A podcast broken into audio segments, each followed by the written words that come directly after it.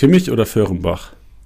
Boah, wenn ich mir die letzten vier Spiele angucke, ist es ganz klar Föhrenbach. Richtig, wegen rein.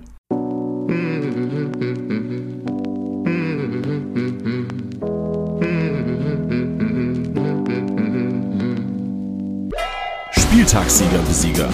Der Kickbase Podcast für die erste Fußball-Bundesliga. Mit deinen Hosts Bench und Janni. Powered by Tipico Sportwetten. Das Original. Guten Tag, liebe Hörer und Hörerinnen. Guten Tag, Bench. Grüß dich, Mr. Janni. Föhrenbach. Ja, ja, es ist, äh, also ich glaube, sehr steile These und wenn wir es ein bisschen auseinanderpflücken, dann sieht es wahrscheinlich anders aus, aber das war mal gar nichts die letzten Wochen von Kimmich. Ja, liebe Hörer, erwischt. Wir haben euch bekommen. Wenn ihr jetzt eingeschaltet habt, nur weil ihr gedacht, Digga, was labern die für eine Scheiße mit Kimmich Föhrenbach, das, das ist, äh, das ist, wie nennt man das nochmal? Clickbaiting ist das. Ja, Clickbaiting, trifft's gut. Schön. Bench, wie geht's dir? Wie war dein Wochenende? Mein Wochenende war, ja, wie viele Wochenenden in den letzten Wochen und Monaten, so ein bisschen Masterarbeit, so ein bisschen Fußball, so ein bisschen selber Fußball. Ähm, Habt ihr gewonnen? Also, wir haben gewonnen. Wir haben tatsächlich jetzt auch irgendwie, ich glaube, fünf Ligaspiele in Serie oder so gewonnen, dafür, dass wir sehr Wow. schlecht in die Saison gekommen sind. Also, ja, in, aus der Sicht läuft es ganz gut. Kickbase-Spieltag lief äh, auch solide, würde ich behaupten. Ähm, ja, so, so ein kleines Schnüpfchen, Schnüpferchen schleppe ich mit mir rum, aber solange das nicht mehr wird, ist das auch Ja. alright. Ey, willst du kurz, ganz kurz sagen, welchen Verein du auch spielst? Ich erinnere mich, wir haben eine DM auf jeden Fall bekommen diese Woche, die gefragt hatte. Vielleicht sind es jetzt auch mehrere. Wirklich. Ja, Ich ich spiel, ein- äh, eine DM bekommen, wo gefragt wurde, kann Bench mal sagen, in welchem Verein er spielt. Ich spiele im TUS Quelle in Bielefeld. Gut. Ja, Muss man da nähere Infos geben oder reicht das? Nö. Also ist halt A, also Kreisliga A, ganz normal, nebenher ein bisschen mit den Jungs kicken, nichts Wildes, nichts Besonderes. Es gab schon ein paar Mal die Situation auf dem Platz, dass ich irgendwie äh, darauf angesprochen wurde oder davor oder danach oder so. Ist auch meistens ganz witzig, ähm, ja, aber ist jetzt, glaube ich, nichts Wildes. Ich hätte gerne eine Situation, wo dich einer richtig umflext und dann sagst, das war da, das war für Musiala nicht Tor eingeleitet bekommen. Ja, mal gucken, vielleicht passiert es noch. Vielleicht Ja, wollte schön. auch derjenige, der gefragt hat, genau darauf hinaus, ob die mit uns in einer Liga spielen. Dann Ach so. äh, wird er sich das, Das- zur Aufgabe jetzt nehmen. Dass die Gretsch mal ausgepackt wird. Naja. Ja. Schön, Bench. Sehr gut. Ähm, und, und Kickbase Erfolgs, also hast du Erfolge feiern können am Wochenende oder äh, war es wieder mal ein Wochenende des Durchschnitts? Also ähm, in der Office-Liga würde ich meine, ich weiß nicht, wie viel es jetzt genau am Ende waren, aber so 1020 oder so tatsächlich als Erfolg verbuchen, weil da habe ich auch, warte mal, jetzt muss ich Es mal sind einen Blick 1005, drauf Digga, ganz ruhig. 1020 sehe ich da nirgends. Okay, es sind 1005. Ich glaube, es waren zwischendurch 1020, ähm, wo mein letzter Mann Höfler noch irgendwo bei 50 und nicht bei 24 unterwegs war. Ähm, ja, am Ende sind es dann jetzt 1005 geworden, aber das äh, ist absolut solide, das nehme ich gerne mit. Und ähm, solange ich, hatten wir ja letzte Woche drüber gesprochen, mehr als die Konkurrenzpunkte, beispielsweise Dennis mit 775 diesen Spieltag, da habe ich wieder gut 200 Punkte gut gemacht. Es sieht gut aus, in meinen anderen Ligen äh, war das tatsächlich ziemlich bescheiden im Gegensatz dazu. Ich habe fast in jeder Liga, also in einer habe ich Ordets, Moment mal, in einer habe ich Ordets, Seidel, Ginter gehabt. Die haben so insgesamt minus 20 zusammen gemacht. Boah, angenehm. In meiner, in meiner privaten habe ich Zimmermann mit dem Eigentor minus 21, Leveling minus 3, Vogt 13 und ähm, ja, zweite Liga, muss ich jetzt gerade mal einmal schauen. Ja, zwei Nuller, einmal minus 5. Also, ich hatte irgendwie relativ viele Negativausreißer diese Woche, aber, Aber dafür gab auch war es viele. trotzdem überall in Ordnung. ja. Hast du Angst langsam in der Office-Liga?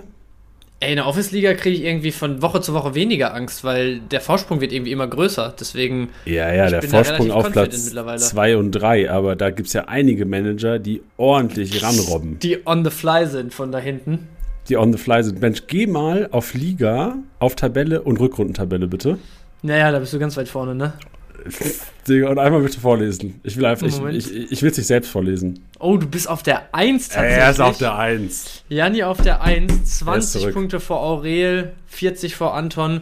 Aber also da ist es auch, bis zu mir ist es eng, Janni. Da- Das musst du der Fairness halber auch sagen. Also ich bin Fünfter in der Rückrundentabelle und bin keine 200 Punkte hinter Janni. Ja, das, natürlich äh, ist es regelt, Eren Abi, Dingchi regelt das nächste Woche und dann bin ich wieder da. Digga, dass der auch wieder eine Vorlage liefert, ist auch eine Frechheit. ja, Bench, weil du nicht gefragt hast, wie mein Wochenende ist, musste ich ja selbst ihn überleiten anscheinend. Ich, ja, ich wäre ja noch dazu gekommen, Janni. ah, ne? okay, Also, dann sage ich, dann halte ich mal die Klappe. Ja, Jani, aber erzähl doch mal, wie war denn dein Wochenende? 1028 Punkte und das Wichtige ist vor dir, Bench. Das ist alles, was ich eigentlich brauche für an einem Montag. Ja, ist, ist gut. Und du bist auch, also selbst wenn man sich die Gesamttabelle anguckt, also du machst große Schritte im Moment, ne? Jetzt erste Tabellenhälfte seit dieser Woche, oder? Ja, äh, genau. Bin einstellig, Platz 9, Platz 10 überholt. Erik, der heute Geburtstag hat. Das ist auch ein scheiß Geburtstag. So, du hast Geburtstag heute und du wirst erstmal überholt von mir. Ja, ähm, doch, läuft gut inzwischen. Also wirklich, Hinrunde habe ich echt Probleme gehabt, habe ich viel daneben gegriffen. Inzwischen hole ich mir die richtigen Leute ran, die echt, ähm, die, ma die machen mich glücklich. Ja, sehr gut. Also, wenn es so weitergeht, dann ist Top 5 vielleicht noch ein realistisches Ziel, oder? Ey, inzwischen, also wirklich, da gibt es ja einige, die auch wirklich abkacken bei uns. Und inzwischen, also Platz 5 sind 1400 Punkte oder 1500 Punkte. Und ja, das ist Ziel. Platz 5 ist Ziel. Geil. Ja, ich bin gespannt. Ey, stell dir vor, also auf, an 16. Spieltag war ich noch 18. Ja, das ist krass. Und jetzt hast du auf den 17., also vorletzten, Eileen nehmen wir jetzt mal aus der Wertung, die ja zur Rückrunde dann wieder eingestiegen ist oder erstmals eingestiegen ist, aber 15,7 und du bist bei 18,1, ja, stabile 2400 Punkte gut gemacht. Boah, inzwischen, so liebe Podcast-Hörer, so die ganze Hinrunde, ich hoffe nicht, dass ihr irgendwas von meinen Aussagen hier für voll genommen habt. Inzwischen habe ich wieder ein bisschen Credibility und vor allem auch Selbstbewusstsein Kickbase bezogen zurückbekommen. Ja, hast du dir verdient, Janni. Und Wild. zweite Liga ja auch am Wochenende, oder? Nee, war das war das zweite Liga? Nee, stimmt nicht. Das war die äh, Calcio-Liga, wo Digga. du am Wochenende mit 1300 abgerissen hast. Ey, ey. Calcio-Liga war richtig stark. Somit ja. äh, auch äh, Gladbach hat mich getragen. Maxi Wöber und Jordan haben da richtig abgerissen. Ey, und zweite Liga kriege ich auch morgen mit Tusche drüber. Ich habe halt drei Lauter aufgestellt, die mir den Spieltag verkackt haben. Mental ja. als auch in Kickbase. Einfach über 1000 trotz drei Lautern. Das ist sehr, sehr bitter. Ja, reden wir naja. da nicht drüber. Ey, reden wir über meinen Weltrekord. Bin ich einen Weltrekord am Wochenende aufgestellt. Erzähl mal. Äh, Weltrekord im Fußball gucken. Ey, ich habe wirklich Weltrekord im Fußball gucken. Also, ähm, ich bin seit einer Weile krank leider. Ähm, ich habe Corona seit letzte Woche Mittwoch. Ich bin immer noch positiv auch heute. Man hört es vielleicht noch ein bisschen. Ja, ja. Aber ich habe es geschafft, jede Minute Live-Fußball, die zur Verfügung stand, in der ersten und zweiten Liga zu schauen. Also bedeutet, ich habe Freitagabend, also erstmal, es ging los mit PK. Ich habe dich dir zugeguckt, Bench. Hast du sehr gut gemacht am Freitag in der Kickbase PK. Dankeschön. Dann bin direkt, sobald PK, also wow, wow, wow, während PK noch lief, habe ich schon Zweitliga-Vorbericht geguckt nebenbei. Dann Zweitliga-Konferenz Freitagabend. Sam, äh, Freitagabend Leverkusen gegen Mainz geschaut. Dann ähm, Samstag Derby Lautern Karlsruhe ähm, geschaut. Halt, da habe ich die anderen Spiele verpasst, weil ähm, ich hätte eigentlich hätte ich parallel streamen gucken können, aber dafür war mir das Spiel zu wichtig. Dann Erstliga-Konferenz geguckt, dann ähm, Erstliga-Topspiel, dann Zweitliga-Topspiel, Sonntag Zweitliga-Konferenz und dann jedes der drei Einzelspiele auf The Zone über die komplette Spielzeit. Digga. Also ich habe das Wochenende auf der Couch verbracht, habe mich null bewegt, konnte mich auch null bewegen, aber irgendwie fand ich es dann doch auch geil. Also es hat, hat, hat, hat Bock gemacht und ich glaube, ich war noch nie so gut vorbereitet mit dem Podcast wie heute. Ja, das, das glaube ich, dafür ist es auf jeden Fall geil. Ich finde es auch geil, wirklich so ein Fußballwochenende komplett mal, mal zu haben und einfach auch auf alles andere, auf alles andere so zu scheißen nebenher, weißt du? So sich über nichts Gedanken zu machen und einfach nur zu genießen, dass man da gerade vor sich hin vegetiert und, und Fußball gucken kann, so. Aber kennst du diesen Moment, weil das hatte ich, wann war das? Also ist jetzt auch schon ein paar Wochen her. Bitte? Erkennt ihr diesen Hans Entertainment-Moment? Ich muss gerade nee, nee. Aber vor ein paar Wochen, wo ich wirklich auch mir, da habe ich glaube ich äh, Konferenz, dann Topspiel Bundesliga, Topspiel Zweite Liga, alles wirklich einfach nur auf dem Sofa geguckt.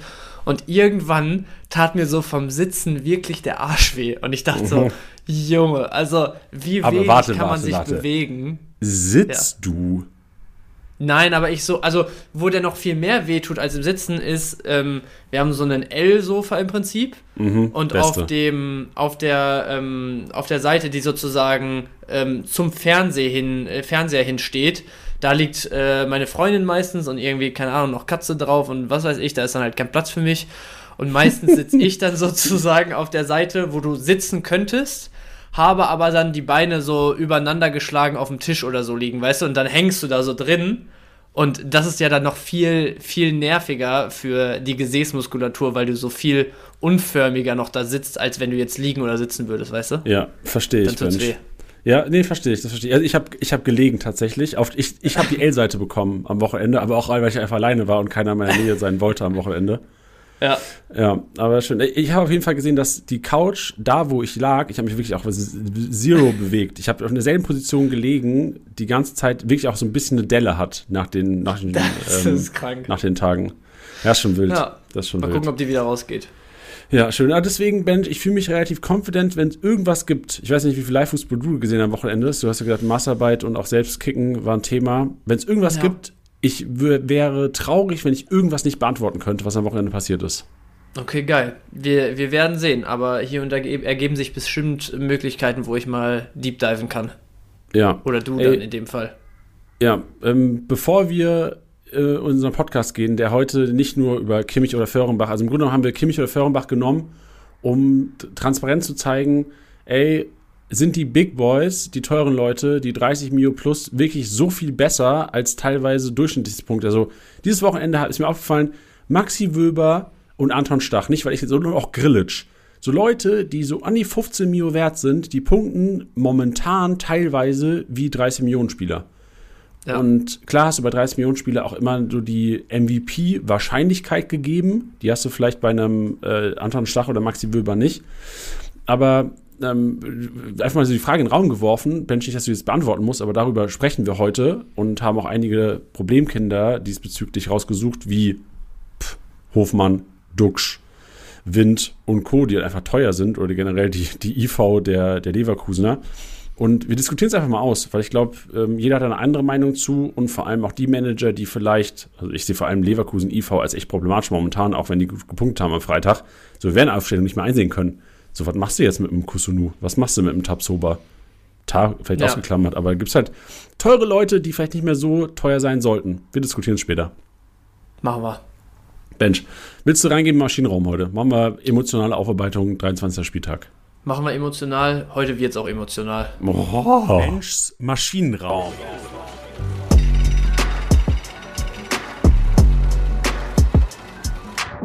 So, rein in den Maschinenraum diese Woche und äh, da kann ich auch mal ganz transparent sein. Und zwar haben wir uns natürlich hier auf den Podcast eben vorbereitet und äh, wir haben es ja auch schon angesprochen. Ich habe am Wochenende nicht allzu viel gesehen. Janni war sehr gut vorbereitet und auch unsere Kollegen äh, Anton und Eileen waren mit von der Partie und wir haben mal so ein bisschen gemeinsam auch teilweise gebrainstormt, wer denn diese Woche so im Maschinenraum äh, ja, oder für den Maschinenraum in Frage kommen könnte. Und das erste Thema, wo ich erst gesagt habe, eigentlich muss ich äh, ja, die, die Kehrseite der Medaille, das Gegenüber von denen, die es jetzt geworden sind, als, als Anti-Helden, als Anti, äh, nee, Anti-Helden ist, ist falscher Begriff in dem Fall, aber als Anti-Maschinen hier mit reinnehmen. Und zwar spreche ich von den Reportern am Wochenende. Also wirklich durch die Bank. So, ich, ich will jetzt nicht pauschalisieren, aber es war schon auffällig viel selten dämliches Reportergefrage am Wochenende. Ähm, ich habe mich dann Grüße an die Kollegen. liebe Grüße. Ähm, ich habe mich dann auf der anderen Seite dafür entschieden, dass äh, wir hier mal über Tuchel und Lieberknecht sprechen. Tuchel, der natürlich auch von allen Seiten beschossen wird ohne Ende in den letzten Wochen.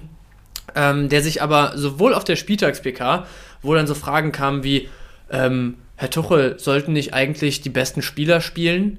Wo du auch denkst, so, also was, was erwartest du da jetzt für eine Antwort irgendwie? Ähm, Tuchel hat es relativ elegant gelöst.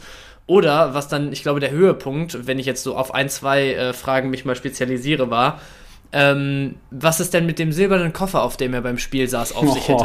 Ob äh, Ja, das damit stimmt. zu tun hätte, dass irgendwie, ich weiß jetzt den O-Ton nicht mehr, aber es ging dann darum, ähm, ob der nicht sinnbildlich dafür stehen könnte oder stünde, dass äh, Tuchel da seine sieben Sachen packt, so nach dem Motto. Wo, also ich hätte an Tuchels Stelle, ich wäre glaube ich sprachlos gewesen in dem Moment. Tuchel hat es sehr, sehr charmant gelöst und meinte, also hat, ist so ein bisschen mit auf den Zug aufgesprungen und meinte so, ja, natürlich war das der Plan und keine Ahnung was. Also, ähm, manchmal beneide ich den Typen echt um die Ruhe, die der hat. Ähm, und da habe ich auch in den letzten Wochen schon öfter drüber nachgedacht, dass er sich wirklich nach jedem Spiel trotzdem dahingestellt hat und die Interviews gegeben hat mit einer Ausgeglichenheit, die ich da auf jeden Fall oder die viele von uns, glaube ich, nicht an den Tag hätten legen können. Unabhängig davon, dass wir ihn natürlich für viele Aussagen, die da gefallen sind, krass kritisiert haben und da stehe ich auch immer noch hinter. Aber die Ruhe, die er wirklich behält in solchen Situationen, das äh, ist des äh, Maschinenraums, glaube ich, auf jeden Fall würdig. Und neben Tuchel müssen wir dann auch noch kurz über Lieberknecht, den Darmstädter Coach, sprechen, der am Wochenende, glaube ich, wirklich auch, also da als Reporter sich nach dem Spiel, nach diesen zwei aberkannten Toren, auf so einer Durststrecke, die die Darmstädter jetzt schon hinter sich haben mittlerweile, Und vor allem bei der Regelauslegung, die es dann wieder am Ende mit dieser Handgeschichte war, hinzustellen und irgendwie äh, darauf rumzubohren und rumzuhacken. Also Lieberknecht ist dann nicht ganz so ruhig wie ein Tuche geblieben, sondern hat sich wirklich hingestellt und meinte so nach dem Motto, wollen Sie mich eigentlich verkackeiern hier? Ähm, zu fragen, warum ich irgendwie aufgebracht bin oder wie ich was sehe, weil das war schon wirklich, also für alle, die es nicht gesehen haben, ähm, Darmstadt nach einem bereits aberkannten Tor in allerletzter Sekunde das 2-1 gemacht ähm, durch einen Torwartfehler von Zetterer, der Skarke anschießt. Ich habe es mir eben auch extra nochmal angeschaut. Skarke hat wirklich den Arm, an dem er dann angeschossen wird, flach auf, seiner, auf seinem Bauch im Prinzip liegen. Also er kann ihn nicht mehr ähm, sozusagen zur Seite nehmen, ohne seine Körperfläche zu vergrößern. Also trifft er ihn nicht da, trifft er ihn am Bauch, dann passiert genau dasselbe. Ähm, und ja, weil es aber eben eine, eine Berührung im Stra oder mit, mit äh, ja, strafbaren Extremitäten in dem Fall war und direkt zu einer Torerzielung geführt hat, muss das laut aktuellem Regelwerk dann wieder aberkannt werden. Finde ich absolut absurd, unabhängig davon. Aber auch da waren die Reporter wieder wahnsinnig, äh, ja, ich, ich finde jetzt keinen Superlativ, der dann nicht anmaßend wäre, aber waren wahnsinnig unterwegs, um mal so stehen zu lassen. Deswegen Tuchel und Lieberknecht, die ersten Maschinen. Ich habe jetzt auch lange noch drüber gesprochen. Ähm, Jani, hast du noch was? Nee, ich will, also generell, ich weiß auch die Frage, also vom Lieberknecht-Reporter fand, ich weiß gar nicht, was das für ein Sender war, ob das Sky war oder ob das ähm, ein regionaler glaub, Reporter war, Sky sogar. Ey, also das fand ich wirklich frech auch, so ein bisschen schnippig. Und habe ich gedacht, Alter, der wird bestimmt, also da wird Sky sicherlich auch mit dem nochmal sprechen danach. und also fand ich richtig gewagt und muss sagen, ich Respekt so an Lieberknecht, ich hätte, also einige hätten es abgebrochen und weggegangen.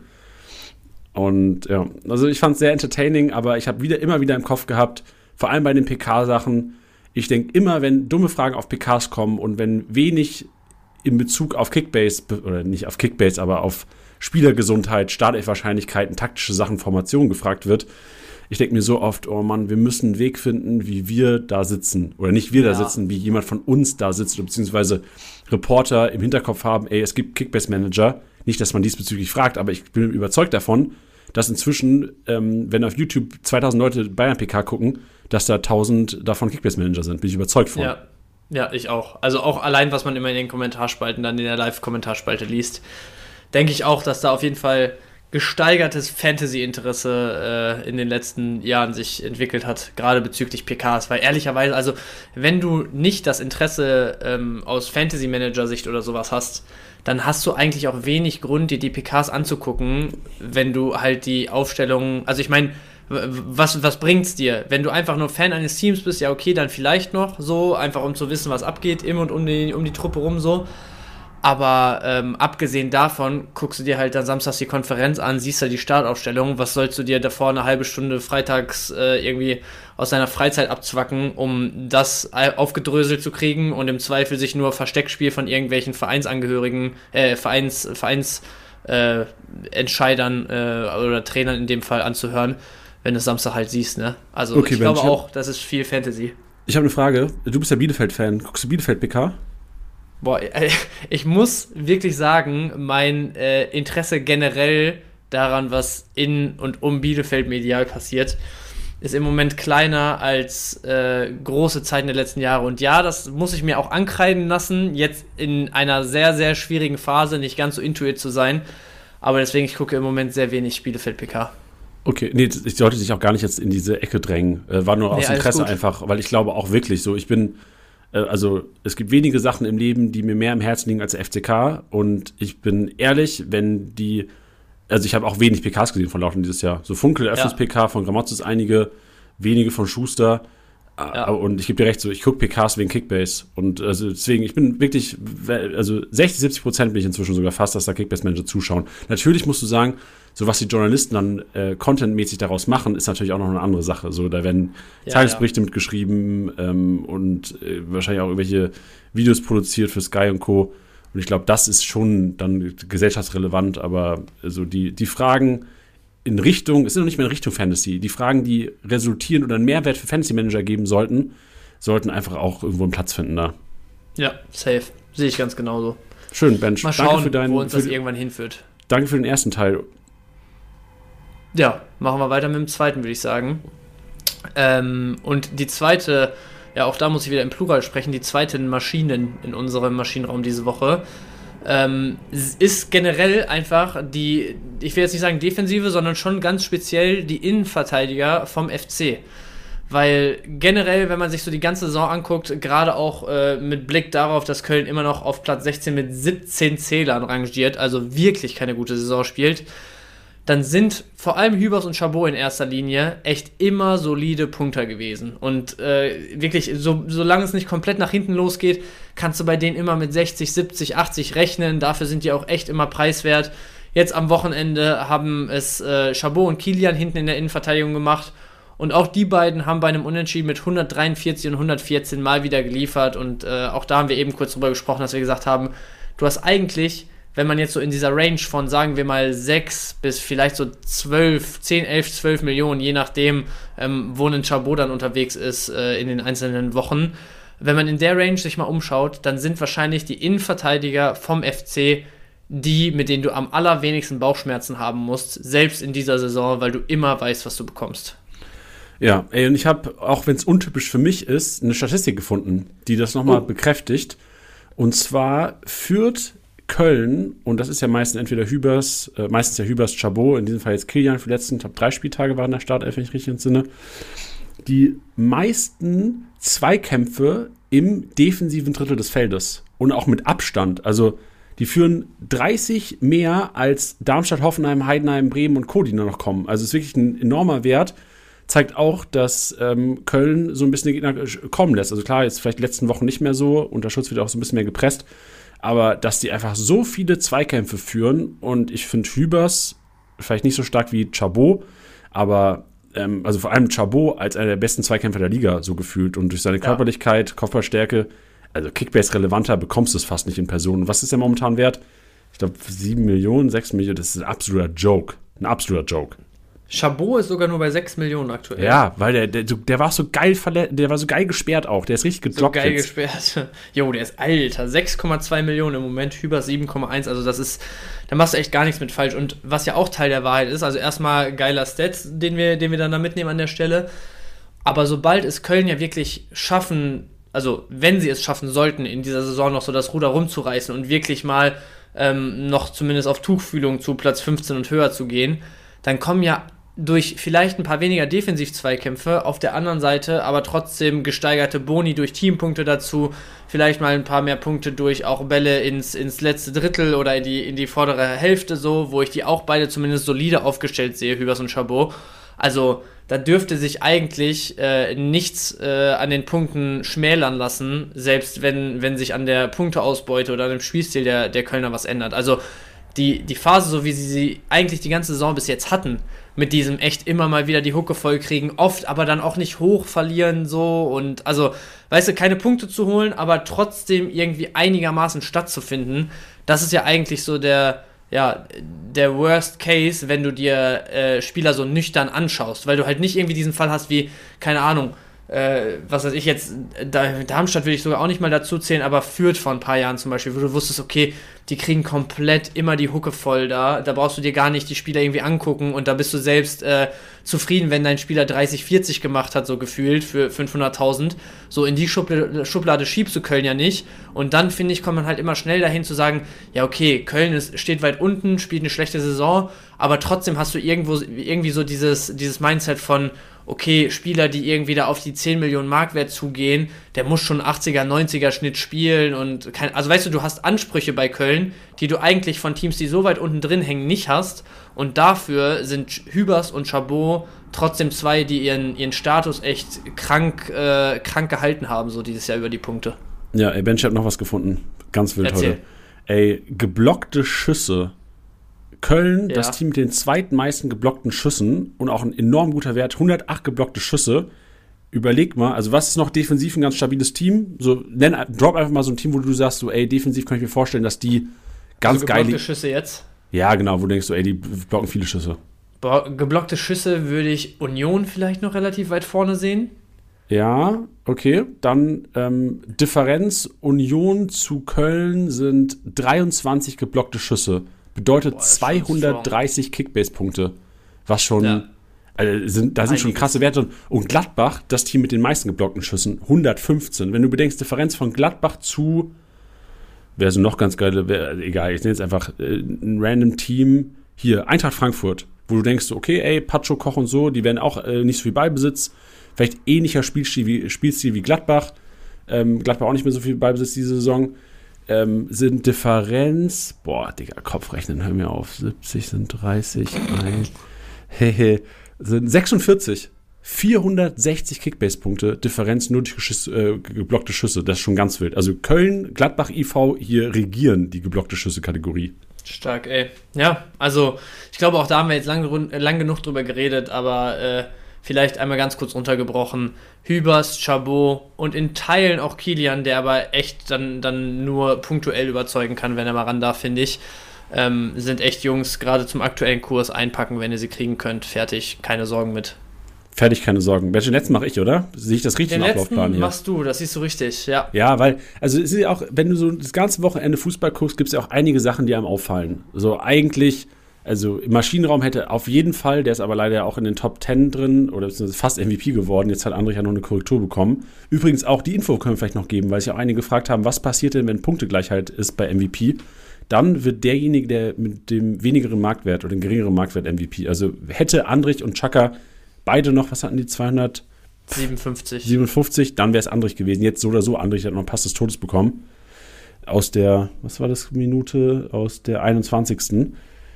Ähm, was wollte ich jetzt sagen? Ah ja, Chaka Torjubel wäre was gewesen, was ich auch reingepackt hätte. So einige Sachen, die einem auch aufgefallen sind.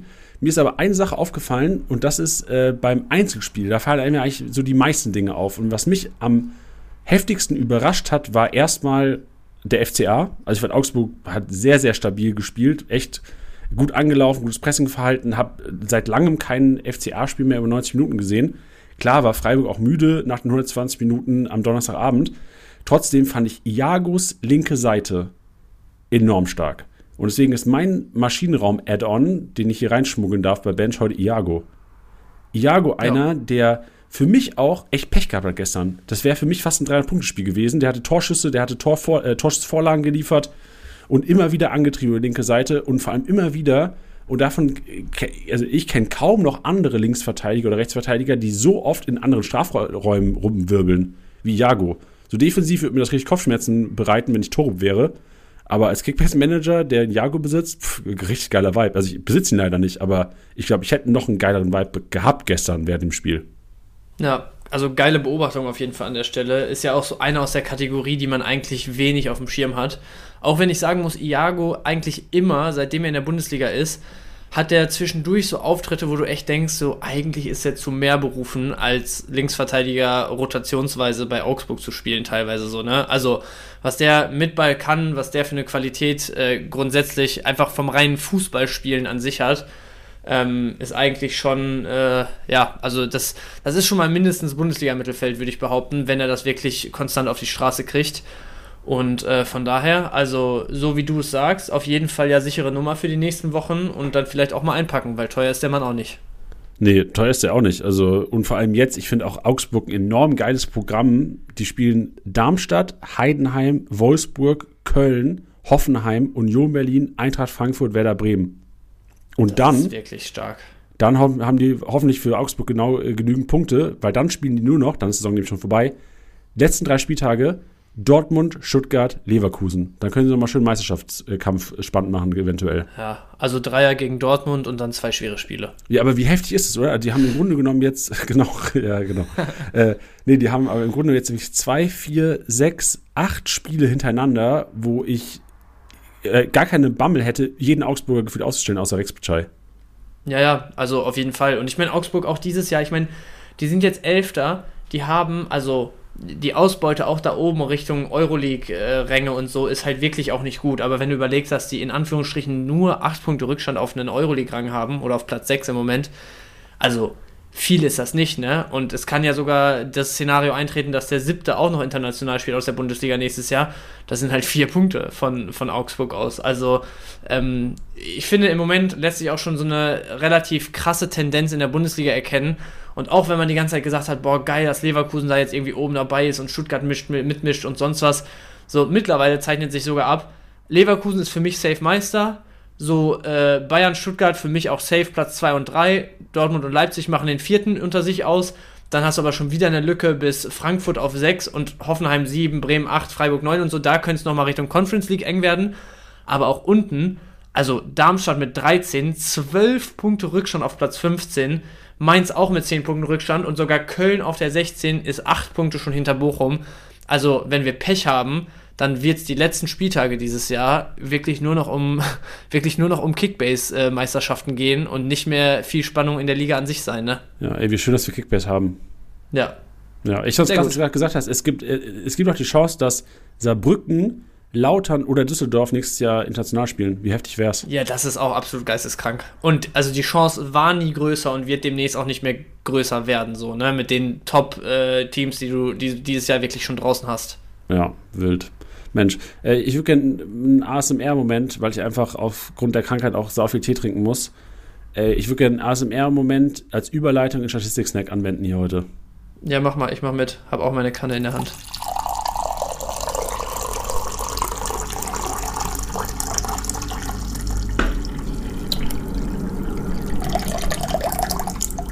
Statistik-Snack.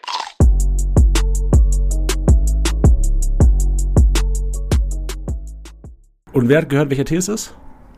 Wer es raushören kann? Ich weiß es, ich weiß es. Mensch, drop it. Es ist Fenchel Anis Kümmel. Ah, Alter, er kennt mich so gut, Mensch. Du kennst mich fast gut. Er ist richtig. Ist, es- ist es der Gute von Teegeschwender? Ey, Leute, ja. Ich habe mir letzte Woche, hab, hab gegönnt. Ich habe mir zum ersten Mal in meinem Leben einen Tee bei Teegeschwendner gekauft. I, I feel old.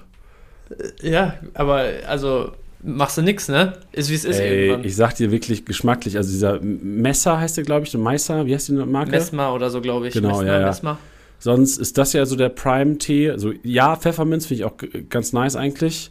Ähm, aber normal so Mesmer oder wie er heißt, das ist so, den gönnt man sich dann halt mal. Und ich habe mir letztes Mal zum ersten Mal in meinem Leben Teegeschwender-Tee gegönnt.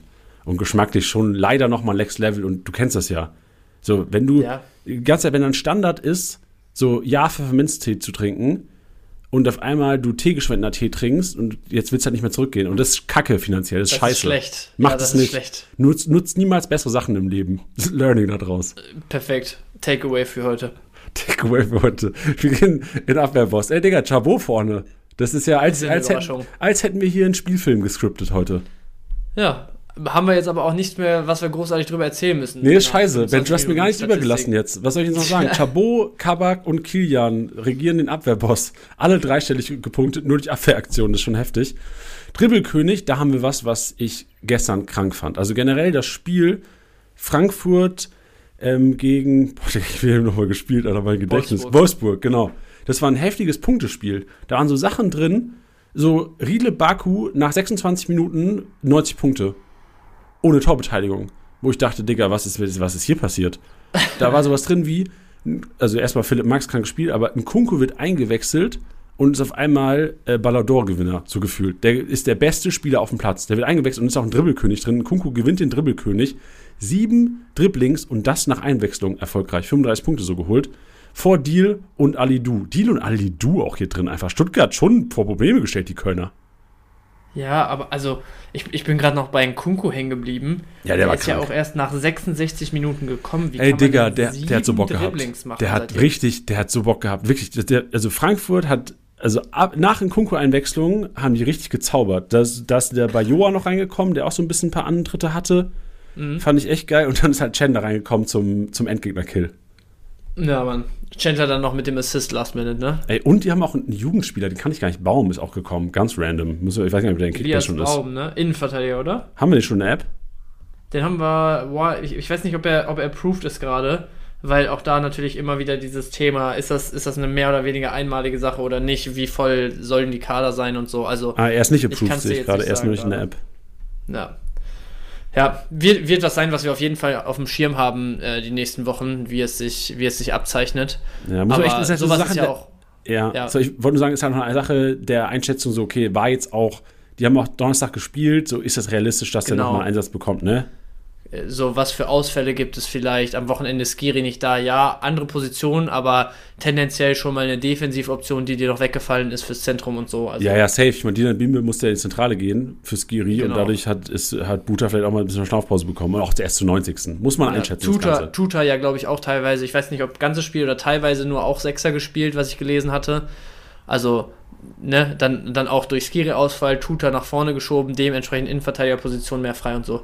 Also es, es zieht alles einen, einen Rattenschwanz hinter sich her, äh, der nicht einfach mal in, in einer halben Minute ausdiskutiert und entschieden ist. Deswegen, wir haben es auf dem Schirm, falls sich die Leute fragen, wo er bleibt. Aber hat, äh, hängt von vielen Faktoren Boah, ab. Ich glaube, wenige fragen sich, wo der bleibt. Ja, aber gut. Wenn, wenn sich jemand fragt, wo er bleibt, ist er eventuell ja einer, weil 500k-Spieler, wenn die App, pff, vielleicht wenn Spielzeit auf einmal könnte er steigen, darüber reden wir nachher noch, nur schon mal ans Teaser Alert. Wir haben jede Menge Vorschläge von euch bekommen, wie wir den zu nennen hätten. Diskutieren wir später, ja. nur schon mal ein kleiner Teaser. Torenrich, Kategorie Harry Kane, trifft doppelt. Jo, geil. Also regt mich auf, triggert mich immer wieder, wenn der Kollege trifft, aber ich habe mir auch gedacht, am Samstagabend, ey, eigentlich ist es auch verdient, so für alle Kane-Besitzer. So, wenn du den hast, hast du Millionen für den bezahlt. Und klar, fuckt es mich immer ab, wenn der trifft, weil ich denke, ey, der macht oftmals nur diese Einschiebekisten oder in der 90. nochmal, also klar macht er auch oft das 1-0, ne? Aber oftmals habe ich so das Gefühl, es steht schon 3-0 für die Bayern, da macht Kane noch in der 92. so das letzte Tor hinten raus. So, mhm. Digga, wie unnötig ist das, dass der Kollege, der Konkurrent da nochmal einen 100er reingedrückt bekommt. Aber mein Gedanke war auch am Wochenende, ich habe mich so ein bisschen reinversetzt, weil ich bin seit diesem Wochenende, seit einem pf, eineinhalb Jahren mal wieder Kimmich-Besitzer. Und ich habe mich reinversetzt in die Lage, dachte, boah, ja, ich bin schon krass enttäuscht jetzt von den Kimmich-Punkten gerade. Ähm, weil eigentlich hätte ich ja schon mehr verdient. Und da habe ich gedacht, jo, das denken sich wahrscheinlich Kane-Besitzer die letzten Wochen auch, dass sie mehr verdient hätten für den Invest, den sie getätigt haben. Und da gebe ich denen recht. So, habt ihr euch mal verdient, den Doppelpack? Ja, aber trotzdem muss ich sagen, also das Spiel, das, da habe ich wahrscheinlich mit am meisten vom, äh, am Wochenende gesehen. Und für mich hat Kane so ein bisschen Flair, so, so ein bisschen Aura, so ein bisschen von seiner Ausstrahlung echt eingebüßt über die letzten Wochen. Einfach, weil ich, so vorher hatte man echt immer das Gefühl, kriegt der seinen rechten Schlappen an den Ball, ja okay, linken und Kopf wahrscheinlich auch, irgendwo innerhalb 16er Tor, so. Und die letzten Wochen versiebt der teilweise Dinger, wo ich mir denke, Junge, also die hat er mit verbundenen Augen teilweise gemacht. Am Wochenende gegen Leipzig habe ich jetzt zum Beispiel im Kopf noch den einen Kopfball. Also komplett blank wirklich vor der, vor der Hütte. Äh, ich habe im Kopf das Ding, ich glaube gegen Lazio war es, wo der den da, ich weiß nicht, ob da noch irgendwie äh, wirklich ein Huckel im Rasen war oder so, weil den hat er ja so derbe drüber gesetzt, der 1 gegen 1 gegen Torwart, wo er noch querlegen könnte auf Müller und so.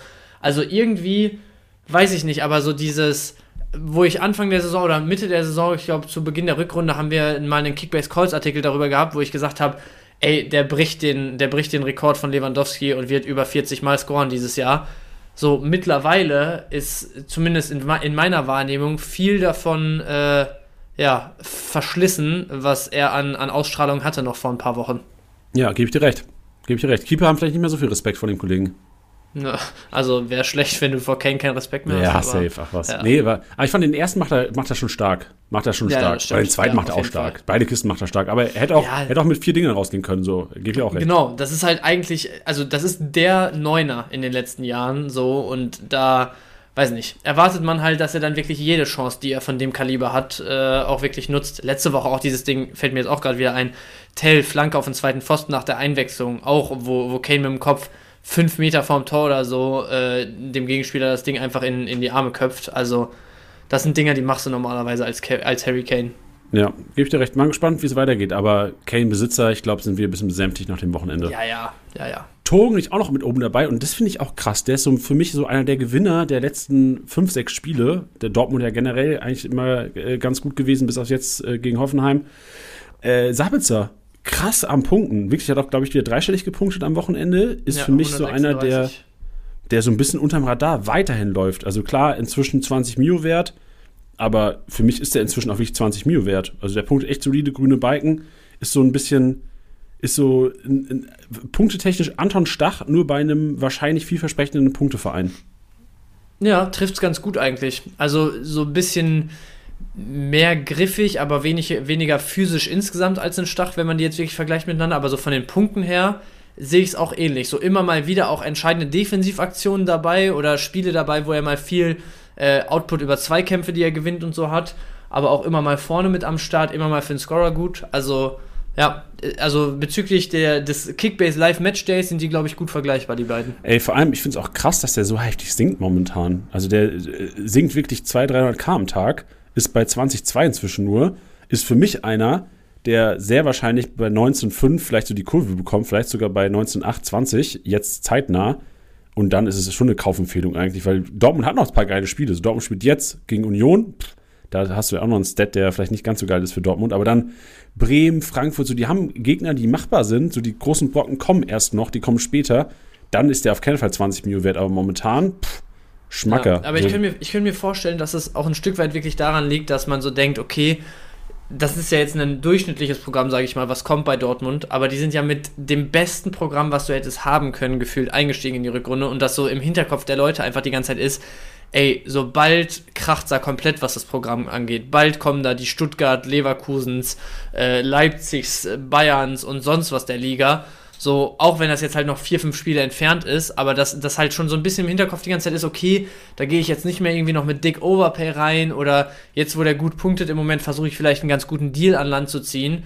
Und äh, ehrlicherweise, so ganz Dortmund hat ja am Wochenende auch echt wieder absolut nicht überzeugt. So, Dortmund hat einfach nicht mehr das Standing, was es wahrscheinlich zu Beginn des Jahres noch hatte. Und äh, ich glaube, dass das färbt natürlich auch so ein bisschen auf die Marktwertkurven der Spieler ab, ne? Glaube ich nicht. Also ich glaube, ich will jetzt hier keinen angreifen, aber ich glaube, Kickbase-Manager sind nicht so schlau. Die planen nicht so strategisch.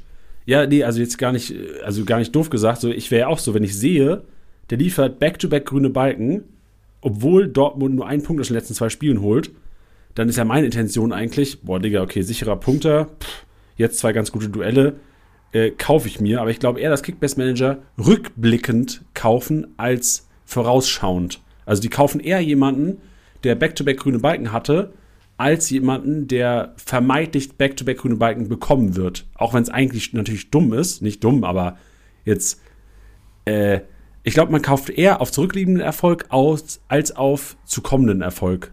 Weißt du, was ich meine? Ja. ja, ja, auf jeden Fall, auf jeden Fall.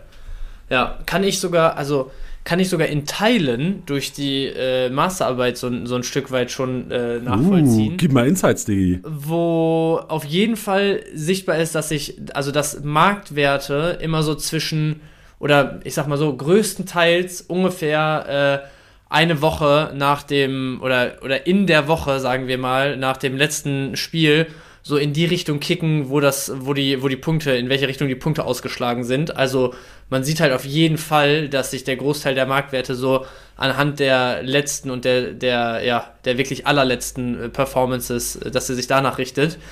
Aber man sieht auch, wenn man das analysiert, dass die, äh, also wenn man jetzt so Analysen mit Team-Dummies und sowas macht, weißt du, wenn du sagst, okay, ähm, du, keine Ahnung, du, du machst jetzt Gegner-Dummies und sagst, okay, die spielen dann gegen Team so und so und dann gegen Team so und so und analysierst das und dann kriegst du sozusagen einen Output, der sagt, okay, ähm, Team XY hat ähm, einen Impact von so und so auf eine Marktwertentwicklung oder sowas. Da siehst du auf jeden Fall auch, dass, dass die äh, Manager und Managerinnen da draußen einen Blick auf die Spiele haben, die demnächst anstehen. Also alles in sich nicht so ganz 100%ig äh, konsistent, zu dem, äh, zu, zumindest von dem, was ich da gerechnet habe bisher und so. Aber man sieht, dass die, dass die Marktwerte größtenteils durch äh, die Historie bedingt sind, durch die kurzfristige Historie, aber ein Stück weit auch so Team- und Gegner-Dummies und so eine Rolle spielen. Ja, sehr interessant, Ben. Ich bin sehr gespannt. Wann musst du Masterarbeit abgeben? Bald, also okay. aller spätestens Ende März. Ey, bekommen wir im Podcast hier eine Präsentation der Ergebnisse? Weil du kannst ja nochmal vielleicht sagen, was die genaue Forschungsfrage ist, dass die Leute vielleicht so ein bisschen äh, sich einen Eindruck machen, die es vielleicht nicht mitbekommen haben in den letzten Wochen hier im Podcast. Also die Forschungsfrage, vielleicht ganz kurz runtergebrochen, die Forschungsfrage ist äh, mehr oder weniger, was für Ineffizienzen es auf dem Kickbase-Transfermarkt gibt. Also in der perfekten Welt würden ja unsere Marktwerte perfekt über die Punkte beschrieben werden. Das heißt, ähm, Marktwerte werden einfach nur an dem Output, den man erwartet, wenn man ihn hundertprozentig prognostizieren könnte, so ähm, werden, werden danach ausgerichtet und wenn alle perfekt handeln würden, alle Manager, ähm, würden die Marktwerte ja eins zu eins die Punkte, die die Spieler machen, sozusagen widerspiegeln. Und die Abweichung, die es da gibt, die es also äh, logischerweise gibt, weil das ist einfach nicht möglich, das ist absolut unrealistisch, aber die es vielleicht auch dadurch gibt, dass du sagst, ähm, gewisse Positionen werden über- oder unterbewertet oder gewisse ähm, Muster und Eigenschaften von Spielern werden irgendwie unterbewertet, haben aber eigentlich krassen Einfluss auf die Punkte, die man nicht so auf dem Schirm hat, oder, oder, oder. Das versuche ich über die Arbeit so ein bisschen zu, zu ergründen. Aber ehrlicherweise, also um da vielleicht so einen kleinen Sneak Peek zu geben, dieses Thema ist so krank äh, kompliziert und so krank weitläufig, ähm, so wie ich es mir am Anfang hinge hingebastelt habe. Leider auch an der Stelle ähm, dass man auf jeden Fall schwer nur wirklich hundertprozentige Aussagen treffen kann und es eigentlich immer irgendwelche Faktoren gibt, wo du sagst, ey, eigentlich müsstest du dies und das noch mit einbeziehen, was aber halt so den Rahmen dann heftig sprengt, weil so, wenn du dann irgendwelche Ineffizienzen findest, dann musst du eigentlich auch darüber reden, okay, haben beispielsweise irgendwelche, ähm, ich sag mal, keine Ahnung, Präsenzen auf sozialen Medien oder so noch Impact auf die Wahrnehmung von Spielern, die du halt so nicht einfach messen kannst, was eigentlich auch wieder ein ganz eigenes Thema wäre hat irgendwie die, die, die mediale Präsentation generell von Sportlern noch einen Einfluss? Äh, gibt es irgendwie jetzt gar nicht als Rassismus irgendwie bezeichnet, aber so Racial Bias, also dass zum Beispiel Leute sagen, oder vielleicht gar nicht sogar Racial Bias, sondern so ähm, an Kommunikation angelehnt, haben zum Beispiel Leute unterbewusst so Muster, dass du sagst, du kaufst eher deutsche Spieler, wenn, der, wenn die Mannschaft viel aus deutschen Spielern besteht, weil du sagst, okay, da hast du vielleicht, wenn es ein Neuzugang ist, ähm, gehst du unterbewusst davon aus, dass der sich schneller in die Mannschaft einfügt, als jetzt ein Südamerikaner, der in die Liga wechselt oder so, weißt du? Also es gibt zigtausend äh, Einflüsse gefühlt. und, und, vor allem, weißt du, was es auch gibt? Da bin ich nämlich überzeugt von. Leipzig-Spieler sind preiswerter, als sie sein sollten, weil viele ohne Leipzig-Spieler spielen. Ja. Aus, äh, aus Überzeugung. Und, das ist ja leider wahrscheinlich auch so, es gibt ja auch safe rechtsradikale Kickbase-Manager oder beziehungsweise rechtsdenkende ja. Kickbase-Manager, die auch keine Ausländer in ihrem Team haben wollen. Und also ich gebe dir, also wahrscheinlich schon, dass wenn du, also wahrscheinlich ist, wird, äh, ist jetzt krass vorwürfig, aber wir sind ja auch, unsere Manager sind ja auch ein Spiegelbild der Gesellschaft. Und die Gesellschaft ja, ist ja. nun mal äh, leider, oder Teil der Gesellschaft ist nun mal leider auch das rechtsradikale Denken. Ja, hoffen wir auf jeden Fall, dass das nur ein Anteil ist, der dann nicht so krassen Impact auf die Marktwerte hat. Aber ja, also jetzt, jetzt habe ich schon wieder irgendwie nicht so ganz kurz gefasst, aber ja, glaub, ey, die Richtung aber, ist klar. Ey, vielleicht auch ein ganz geiler Meme oder ein ganz geiler, äh, muss man mal gucken, wie wir das vielleicht verbauen. So eigentlich ist auch so, äh, ihr, das wäre so ein Spruch auf einem, auf einem Protest, wäre so ein Banner, wo man schreiben würde, ey, äh, ihr stellt doch auch in Gumu in eure Startelf. So, ja, ja. genauso wie der, der, Döner, so Nazis schmeckt auch Döner. So, Nazis ja, stellen auch äh, in Gumu in die Startelf. So. Ja, alleine so, also äh, du kannst mir erzählen, was du willst, aber in so vielen Vereinen, wo es irgendwie äh, ja, rechtes Gedankengut äh, teilweise auch relativ oder ich sag mal relativ transparent irgendwie ausgelebt und, und geduldet wird, so in Anführungsstrichen, ähm, so, da, da müsste es ja eigentlich auch schon da aufhören, dass du irgendwie ausländische Spieler im Verein hast, so, weißt du? Also, da müsste ja, ja eigentlich schon die ey, Grenze glaub, von denen gezogen ja, werden. Ich glaube, wir brauchen darüber nicht diskutieren. Also, das ist, das ist ein. Thema, also das, ja, also. Da war man verzweifelt dran, ne? Vor allem so, wie wir beide dran. denken, würden wir jetzt da wahrscheinlich drei Stunden lang drüber reden, warum das alles überhaupt gar keinen Sinn macht und deswegen lassen wir es lieber. Richtig. Schön. Sinn macht auf jeden Fall der Flankengott, weil der ist King Stöger. Der hat aber schlecht gepunktet. Stöger hat schlecht gepunktet am Wochenende. Ich meine, man ist, man ist Besseres gewöhnt inzwischen von dem Kollegen. Man hat schon ein bisschen Standard. Ist auch schon 20 Mio wert, der Kollege, ne? Ja, das ist krass. Heftig. Aber halt auch, muss man auch sagen, zu Recht, wenn du die Punkte anschaust. Der ist zu Recht ja. 20 Mio wert. Und ehrlicherweise, also jetzt hat er irgendwie, ich glaube 58 habe ich jetzt gerade im Augenwinkel gesehen, bei einem 5-2, bei einer 5-2-Niederlage. Also das ist jetzt halt auch nicht schlecht, ne? Das nimmst du sogar mit. So dafür, dass er keine Torbeteiligung hatte und so. Es ist jetzt kein, kein Totalausfall. Und ich glaube, es wird noch genug Spiele geben, wo der äh, uns mit ein, zwei Scorern beglückt und seinen Managern Punkte schenkt. Ja, so sieht's aus. Ich habe äh, letzte Woche bei Kickbase Calls äh, Cam Stöger mit 59 Punkten predicted. Wie heftig ist das? Wirklich? Ja, ich sehe es gerade. Ich habe, guck was haben wow. ich habe äh, okay, ich habe äh, Girassi mit 210 predicted, das war nicht gut. Stöger mit. Siehst du meine Calls auch? Äh, nee, nicht mehr. Ich habe jetzt nur meine. Musst du selbst mal gucken, was der Anton geschickt hast. Hm, ja, okay. Also Girassi 210. Was hat Girassi gemacht? 112 oder so, glaube ich. Ja, okay. Ich gucke, 117. Okay, Stöger habe ich mit 59. Äh, Strong. Malatini habe ich mit 64. Was hat Malatini gemacht? Äh, 74. Wow. Uh, Junge, Junge, Junge. Äh, Ja, ich Olmo, weiß, also ich war auf jeden Fall weiter weg. okay, Olmo habe ich mit 109. Das war wahrscheinlich ein bisschen zu optimistisch. Was hat der gemacht am Ende? 104. Boah, Dick, ey. Call, call me Junge. expert, Alter. Wer hat, wer hat Arbeitsberechtigung heute? ähm, und Baumann habe ich mit 70. Was hat Baumann gemacht? Der hat bestimmt mehr gemacht, oder? 138. Na, okay. Ja, aber strong, Alter. Also das Ich- ist ich will eine sehr, sehr gute wissen. Quote. Ja, ich weiß deinen noch, dass ich, ich weiß noch, dass ich, warte mal, boah, da, da müsste ich jetzt gerade schnell auf die Suche gehen. Moment, mach du mal weiter, ich, ich guck gerade mal, aber ich Nee, war deutlich ich- weiter weg. Ich find's noch raus hier. Wann war das? Das war Ich hab's, Punkte nee, hab ich ich hab's gefunden. Also, Okay. Dani Olmo hast du gesagt 100 Punkte. Jo, das ist strong. Girassi hast du gesagt 150. Jo, auch Ja. näher dran. Olli Baumann nee, hast da warst du, du näher dran. Ah, okay. Olli Baumann hast du keine Punkte abgegeben. Schisser. Du hast gesagt grüner Balken. Ja, okay, Digga. Sag mal, leg uns Ja, fest. besser als Okay. 70, oder? Malatini hast du gesagt 120. Ja, das, da habe ich mit Bremen Sieg gerechnet, bin ich ehrlich. Ah, Stöger hast du auch nur gesagt 80. Also wir haben alle schon ein bisschen Stöger runtergeschedult. Na, ja, zumindest die Richtung stimmte. Leute, ey, ihr habt, die Hörer haben so viel richtig gemacht, einfach, dass ihr heute eingeschaltet habt hier. Ja. Weiter geht's. Lufthoheit. Polter auf der 1, Gregoritsch auf der 2, Vandenberg auf der 3, Koch auf der 4, Udukai auf der 5. Alle mit 7 bzw. 8 gewonnenen Luftzweikämpfen, n- wer in Ordnung geht. Und auch Chaka ist back. Er regiert oder gewinnt die Passmaschine mit genau 100 Pässen. Die Punkteanzahl, die er letzte Woche um einen verpasst hat, äh, triggert mich immer noch heftig. Ja, ja. Übrigens auch, was ich dann diese Woche erst im Nachhinein so gesehen habe, ey, ähm, die Streak von Grimaldo ist auch fast gerissen, ne? Ist 107. fast gerissen oder ist gerissen? Ah ja, ist fast gerissen. Ja, ja. Aber war ganz schön eng, hätte ich nicht erwartet. Ist es, also Grimaldo hat ja auch die längste grüne Balkenstreak ever in Kickbase, oder? Ja, Das ist so geil. einfach mal auf Anhieb in seiner ersten Saison. Erster Spieltag war noch 51 und seitdem hat er wirklich am Stück, warte mal, es dürften dann jetzt 22 Spieler sein, äh, grüne Balken geliefert. Ich meine, der Rekord war vorher 19 oder 20 von Schlotterbeck. Ey, ich war am Freitag ähm, vor der PK, bevor du live warst, habe Mhm. ich dem Kickbase King, auch einem Kickbase Content Creator, auf Twitch zugeschaut und da war ich ein bisschen im Chat aktiv und da haben Leute gefragt, so nach den Rekorden. So, okay, Ja. jetzt haben wir, Grimaldo haben wir jetzt kommuniziert, aber vielleicht müssen wir mal für die nächsten Podcast-Episoden irgendwann mal so eine Rekord-Episode machen. Vielleicht auch was für den Sommer. Dass man sagt, Ja. okay, was war so die höchste Punktzahl eines Keepers, die höchste Punktzahl eines Verteidigers? Was sind die meisten grünen Balken? Wer hat die, äh, wer hat die meiste Spielzeit zu Relation wenigsten grünen Balken? Keine Ahnung. Dass man so ein bisschen Ja, mal verrückt ja, wird. ja. Vielleicht ja was für, für ein Sommerloch. Ja, ist eine, ist eine gute Idee. Kannst du mal direkt äh, auf dem Zettel im Schreibtisch verschwinden lassen. Machen wir.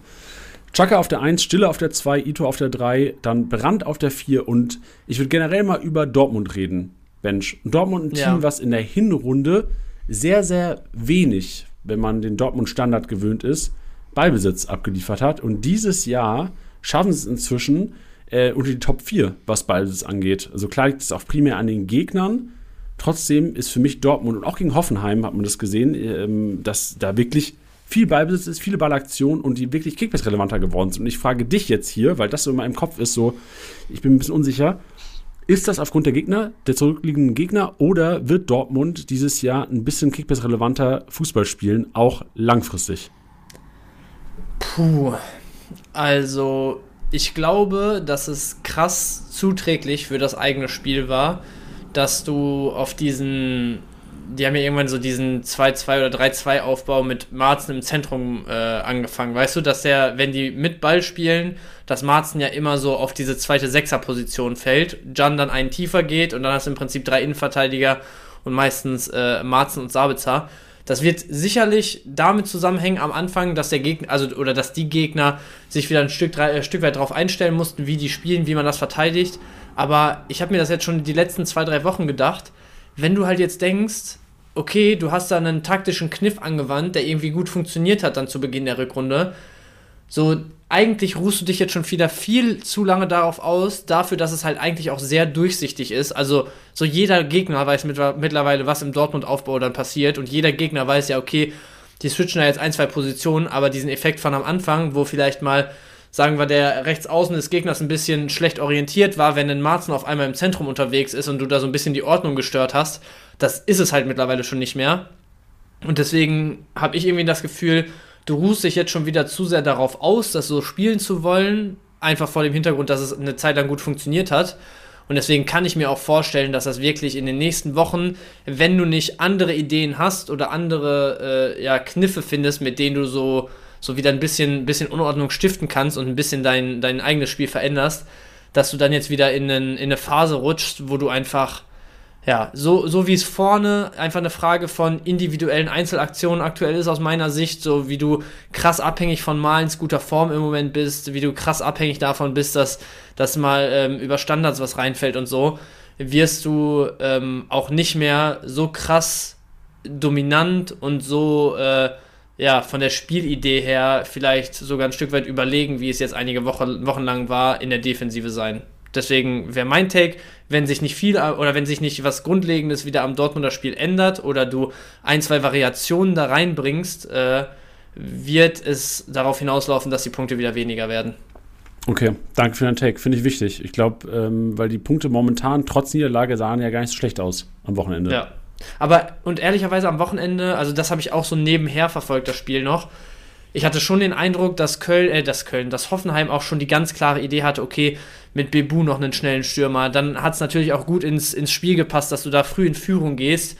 Und auch hinten raus hast du dann ja diesen Doppelschlag gehabt, wo du danach nochmal 25 oder 20 Minuten äh, des Spiels sozusagen aus einer äh, sehr dicht gestaffelten Ordnung raus einfach überbrückt hast und wo die Dortmund ja auch wirklich haben kommen lassen. Ne? Also das war jetzt keiner von den Gegnern, die gesagt haben, ey, Dortmund ist so anfällig, wir pressen da einfach wirklich und stressen die und äh, lassen gar nicht zu, dass die ihr Spiel äh, ähm, aufgedrückt kriegen, sondern Hoffenheim war ja schon eher, also äh, korrigier mich gerne, weil du hast es noch aufmerksamer verfolgt, aber wenn ich zwischendurch geschaut habe, war mein Eindruck, dass äh, Hoffenheim wirklich einfach gerade in den Phasen mit der Führung im Rücken gar nicht darauf aus war, das Dortmund das Spiel zu zerstören, sondern einfach nur sie dazu zu zwingen, eben auf diese Einzelaktion angewiesen zu sein und aus einer guten Ordnung heraus zu verteidigen. Ja, gebe ich dir recht. 30% Ballbesitz für Hoffenheim auch nur, spricht komplett dafür. Und äh, ich habe auch nach dem Spiel der Expected Goal Wert, den haben wir auch gesehen. Ich glaube, Dortmund hatte irgendwie über zwei.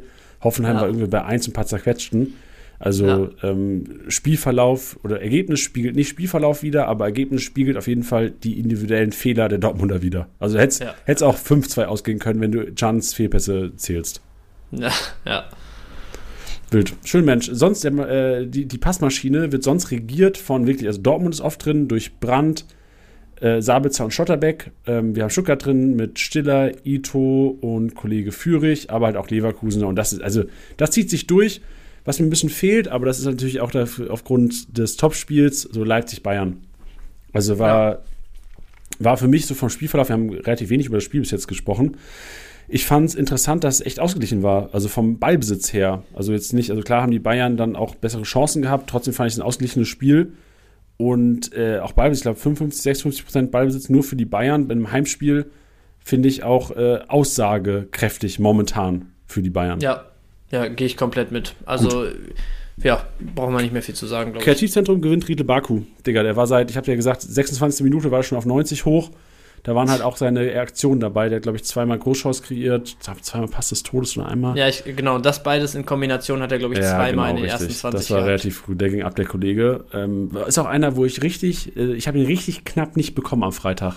Der Spieltagssieger, der Bitter. bei uns gewonnen hat, ja, Niklas, hat den bekommen und das, das, das triggert mich dann immer am meisten. Wenn ich sehe, ich bekomme den knapp nicht, also meine Idee war ja auch, ich will den unbedingt haben, bekomme den knapp nicht und dann rastet er aus, das ist so fast das Schlimmste an einem Wochenende. Nur, nee, ja. schlimmer ist nur, du verkaufst den an den Konkurrenten und rastet aus. Hatte ich ja. auch am Wochenende. Hatte ich auch. Echt? Ey, ich habe am Freitag ähm, Johannes, unserem Geschäftsführer, habe ich Gosens verkauft. Und Aua. ja, ich dachte schon so, oh, ey, Gosens und vor allem die, die Story dahinter, das kann ich, das ist auf jeden Fall auch Podcast-worthy. Johannes, ich war einmal in meinem Leben in Osnabrück.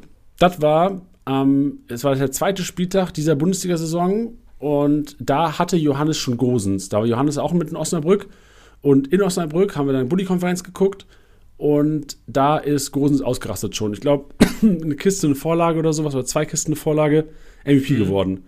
Da habe ich so aus Spaß gesagt, jetzt am Freitag, weil Johannes war wieder in Osnabrück, ich nicht, aber er war wieder da. Und äh, ich habe gesagt, also nur für alle, so, den, der angesprochene Janiklas wohnt in Osnabrück. Die haben quasi da ein Wochenende gemacht. Ähm, er war wieder in Osnabrück und habe gesagt, oh krass, wäre heftig, wenn ich dir jetzt Gosens verkaufen würde und er wieder ausrasten würde. Digga, dann rastet er aus. Ich konnte nicht. Ja, Vor, vor, hätte kommen sehen müssen, Janni. Ja, ja, ja, ja, ist richtig. Hätte ich kommen sehen müssen. Tja, und ich war sogar auch drauf und dran. Wir hatten auch Freitag kurz drüber äh, geschrieben, Richtig. ob du, ähm, also Gosens ganz kurz, aber es war mir dann zu teuer. Aber wir haben auch über Grillage gesprochen, glaube ich, in irgendeiner Liga, in der du den hast, oder? Ey, Kann das safe. sein? Ey, Bench, Ja. und vor allem eine Misskommunikation zwischen uns hat dafür geführt, Ja. dass ich statt äh, Grillage abzugeben, Haidara verkaufen musste. Ja. Und, Gern äh, geschehen. Ja, danke, genau, richtig. richtig, danke, Mensch. Nee, aber vor allem, äh, also ehrlicherweise danke für deine Bereitschaft, unsere Misskommunikation da, äh, ähm, die, die Knoten wieder zu lösen, die dadurch entstanden sind. Weil Mensch, das war. alles für eine gute Harmonie zwischen uns. Ja, ja, weil das war Freitag echt kritisch. Dann hatte ich nämlich, aber da, also ganz ehrlich, da, da war sogar, ich, also ich sehe den Fehler in der Kommunikation sogar nicht auf meiner Seite, weil ich hatte dir dann geschrieben, es ging darum, ähm, dass Janni, ähm, Jinma und noch irgendwen anders, ach ja, Bredlo hatte ich dir dann angeboten, ähm, holen möchte, dafür, dass ich, ähm, ich, boah, ich weiß es gar nicht mehr, irgendwie, also das, das hätte dann funktioniert, dass wenn Janni mir Preis XY zahlt, ich genau damit aus dem Minus rauskomme. So, und dann habe ich gesagt, okay, ähm, Janni konnte eh den Preis zahlen und es kam auf ein paar tausend an, da habe ich gesagt, okay, ich verkaufe dann jetzt den ganzen Rest, den ich abgeben muss. Nee, nee, und dann nee. kann ich dir sagen, wie was viel ich für den mal Mensch. Du hast was brauche. vergessen, Mensch. Okay? Ich habe dir ja gesagt, wie viel Geld ich bieten kann auf den, wenn Ja. ich meinen Kontostand nulle. Und Ja. dann hatten wir 150k Differenz. Und dann haben wir gesagt, okay, Ja. wie soll ich jetzt das Geld hinbekommen? Und dann war Ja. halt dein Vorschlag, ey, dann downgrade doch von Castells auf Bretlo und hol dir nächste Woche einen neuen Keeper. Ja, ja, das habe ich vorgeschlagen. Genau, hast du vorgeschlagen gesagt, boah, keine Ahnung, weiß ich nicht, will ich eigentlich nicht machen. Dann habe ich aber gesagt, ja, komm, dann machen wir es halt. Aber du hast wahrscheinlich gedacht, nicht in Bezug auf den Deal, sondern auf, okay, Genau. ich hab's irgendwie sonst gebacken. Aber dann frage ich mir halt, Digga, wie soll ich denn jetzt auf einmal, wie soll ich jetzt, wo soll ich jetzt 150k hernehmen? So, Ja, ja, genau, genau. Ja, also ich hätte, hätte ich nachge also hätte ich so weit gedacht aus deiner Sicht, dann hätte es mir auffallen müssen, dass es so nicht sein kann, wie ich es verstanden habe. Aber dann habe ich halt, ich habe ja, also ich habe gerade die Nachricht hier vor mir, ich habe dir wirklich wortwörtlich nochmal geschrieben, okay, verkaufe alle außer einen Jinma und dann weiß ich's, was ich Ja. brauche. Und dann hast du geschrieben, okay. Und dann Ja. habe ich sogar noch geschrieben, aber dann geht's safe klar, sonst kann ich's vor, äh, sonst kann ich vorher nicht verkaufen. Und du schreibst ja. Und dann habe ich dir einen Screenshot eine Minute später geschickt, wo halt Ja, nur Digga. noch der Jinma-Preis gefehlt hat. Und Safe. Janni antwortet so, ja, okay, und was mit Bredlo? Und ich dachte so, nein, oder? Ja, Ja, wenn, und ich, ich habe ja auch, also ich, der Fehler war ja auch auf meiner Seite, deswegen habe ich ja dann auch mein Hadara losverkauft statt Naja, mit College, alles dass ich da das Geld äh, freimachen kann für dich. Aber äh, und muss halt auch zu meiner Verteidigung sagen, ey, ich war ähm, hochmedikamentös bearbeitet körperlich, lag ich im Bett und äh, habe hab versucht, mein Coronavirus zu bekämpfen. Und, Ja, äh, und aber dein- ey, deine- Bench, ist, wir haben beide ein schönes Wochenende gehabt. Du konntest dein Ja, Grifo es war behalten. Ich habe meinen Grillage statt einen Haidara aufgestellt. Der hat eine geile Torvorlage bekommen und wir sind alle glücklich. ja, es lief alles perfekt. Hätte nicht besser laufen können. Und abschließend gehen wir wieder zurück zum Kreditzentrum Bench. Wir haben nach Riedle Baku auch Marco Reus und Anton Stach drin. Riedle Baku, wie schon erwähnt, mit sechs Aktionen 70 Punkte geholt. Reus mit sechs Aktionen 50 Punkte geholt. Und Anton Stach, der auch immer wieder, klar, auch die Torbeteiligung hatte, die Torvorlage, aber immer wieder den Weg nach vorne sucht. Vier Bewertungen mit 40 Punkten. Das war's. Statistik-Snack. Fertig. Sehr gut. Und dann würde ich sagen, äh, können wir eigentlich zu unserem, ich würde fast sagen, Main-Topic heute kommen, oder? Also ja. viel passiert wieder bis jetzt in der Episode heute, aber eigentlich haben wir uns ja zum Ziel gesetzt. Janni, du hast gesagt am Anfang, so die Big Boys, die 30 Mio Plus Spieler, zumindest größtenteils, uns mal ein bisschen anzuschauen, die vielleicht so ein bisschen in Frage stehen im Moment. Und da, ähm, ja, vielleicht so unsere Prognosen so ein bisschen zu abzugeben. Ja. Einfach Und, auch mal zu diskutieren, so eine Meinung mal zu hören. Weil, also selbst ich als Kimmich-Besitzer, neugebackener Kimmich-Besitzer jetzt, hätte ja trotzdem mal eine, so eine Meinung bezüglich Kimmich von dir. Und ich glaube, das hilft vielleicht auch einigen Hörern, die so diese teuren Spieler, so Hofmann, Tapsoba und Co., einfach mal eine Meinung zu hören. Ich glaube, das hilft teilweise Ja. schon. Und in Bezug auf Kimmich oder Föhrenbach, Bench, habe ich mal die Punkteschnitte der letzten vier Einsätze jeweils rausgesucht. Kimmich, 57er Punkteschnitt der letzten vier Einsätze, Föhrenbach 73. So, das Duell hinkt. Das ist Wahnsinn. Das ist wirklich Wahnsinn. Ja, aber, Aber trotzdem, wenn wir, also, ja. ich glaube, Ist es obsolet zu sagen? Oh, obsolet. Uiuiuiui. Oh, wow. Ui. Haaland Schnicke Ja. verdient. ist es obsolet zu sagen, was? Ja. ist es obsolet zu sagen, dass wir uns für Kimmich entscheiden würden? Oder ist es. Ich, ich glaube, das, das können, wir, können wir beiseite schieben, aber also da sollte äh, offensichtlich sein, wie wir uns entscheiden würden. Aber trotzdem ist halt die Frage, Kimmich im Moment knapp 40 Millionen wert, also der war schon in ganz anderen Sphären dieses Jahr unterwegs. Deswegen, jetzt ist er sogar langsam wieder am Steigen. Ist der knapp 40 Millionen wert, wenn man sieht, dass er in den letzten vier Partien dreimal gestartet ist, einmal 61 Punkte in über einer Stunde gegen Bremen macht, einmal 56 Punkte in über 80 Minuten gegen Bochum und jetzt 87 Punkte bei einem Sieg und 96 Spielminuten gegen Leipzig macht. Ja, das ist ja die Frage, die ich mir stelle. So, also ich habe ihn gekauft letzte Woche, habe auch leicht overpaid, habe ihn mit einem Overpay von 5 Millionen bekommen. Ähm, in der Liga, die auch neu gestartet ist, bedeutet keiner noch nicht so viel Geld und ich habe auch ein bisschen was opfern müssen für ihn. Ähm, trotzdem ja. war bei, bei mir im Kopf ist vielleicht so ein bisschen auch ver, verbohrt noch. Für mich ist Kimmich immer noch ein, ein Top-Punkter. So, das ist er nicht ja. mehr zuletzt, aber ich sehe immer noch das Potenzial, eigentlich ein Top-Punkter zu sein. Und ich check's auch nicht wirklich. Ich habe auch das Spiel gesehen am Samstagabend. Und ich erinnere mich, habe mich an so viele Bayern-Top-Spiele zurückerinnert. Und mhm. bei allen war Kimmich der Direktor. So, Digga, der hat den Ball verteilt, der hat Schüsse abgegeben, der hat gechippt, gechippt, gechippt, gechippt. Der hat nicht einmal gechippt am Wochenende. Also für mich ist der, ja. also als Kimmich, neu gebackener Kimmich-Besitzer und ich war früher, so vor eineinhalb Jahren, Leute, Kimmich war mein Mann. Ich war halt immer, und damals war es geil, den zu haben. Aber ja, irgendwie war ich so ein bisschen enttäuscht nach Samstag und habe gesagt, boah, habe ich die 5 Millionen oder habe ich, ist, ist er wirklich das Geld wert? Weil das ist in der Liga, das ist in der Calcio-Liga, wo wir, ähm, wir sind sieben Manager, acht Manager und da gibt es noch ein paar Leute auf dem Markt. So, und ich denke mir halt, boah, lohnt sich das oder sollte ich mein Team lieber in die Breite ziehen oder beziehungsweise elf geile Leute hinbekommen, als jetzt Lückenfüller wie, so bei mir startet noch ein Kilian momentan. Bei mir startet ein Jinma, ja. den ich auch nicht so geil finde. Also es gibt so, ich habe so drei, vier, ähm, also jetzt klar, Schotterbeck geil gepunktet, aber Schotterbeck ist ja auch keiner, kein 15 Millionen Guy. So. Ja, ja. Also du, du weißt, was ich meine, Ben. Ich bin ein bisschen unzufrieden. Ich weiß, was du meinst. Und ich habe mir jetzt gerade mal die, äh, ja, das Ranking, das Preisranking der Mittelfeldspieler in der App aufgemacht. Und habe so gedacht, okay, wie viele Spieler finde ich, die weniger als ein Kimmich im Moment kosten, die ich aber lieber hätte. Und ich sage, oder ich, ich würde prognostizieren, dass Kimmich, selbst wenn er jetzt, wonach es ja aussieht, vorerst diese Rechtsverteidigerposition bekleidet, ich denke mal, das wird dann aber eher ein Thema von zwei, drei Wochen sein und dann durch die Personalien, die dann wieder zurück sind, ähm, wird man zumindest mal wieder darüber sprechen, auch ob er wieder ins Zentrum geht. Ich würde behaupten, in den jetzt noch verbleibenden elf Spielen kann man schon so mit einem 110er Schnitt mindestens rechnen, oder? Was meinst du, Janni? Oder glaubst du, dass er sich jetzt wirklich irgendwo bei der 100er Marke oder unterhalb einpendeln wird? Also eigentlich denke ich mir, also er hat ja momentan 139er Schnitt, was völlig in Ordnung ist, dafür, dass er ja, wirklich äh, nicht so starke Punkte hat, vor allem letzten Spiele. Also ich bin eher dabei, also 110 wäre ich enttäuscht. Ich bin eher dabei, dass ich sage, okay, der sollte einen 150er hinlegen können. 150er wow. Haben Mittelfeld momentan nur Xavi, Chaka, Sané und Wirtz. Sind die einzigen vier. Und deswegen, ja. also in meinem Kopf, ich will es mir auch nicht schönreden, ne? aber in meinem Kopf ja. ist Kimmich immer noch zu preiswert.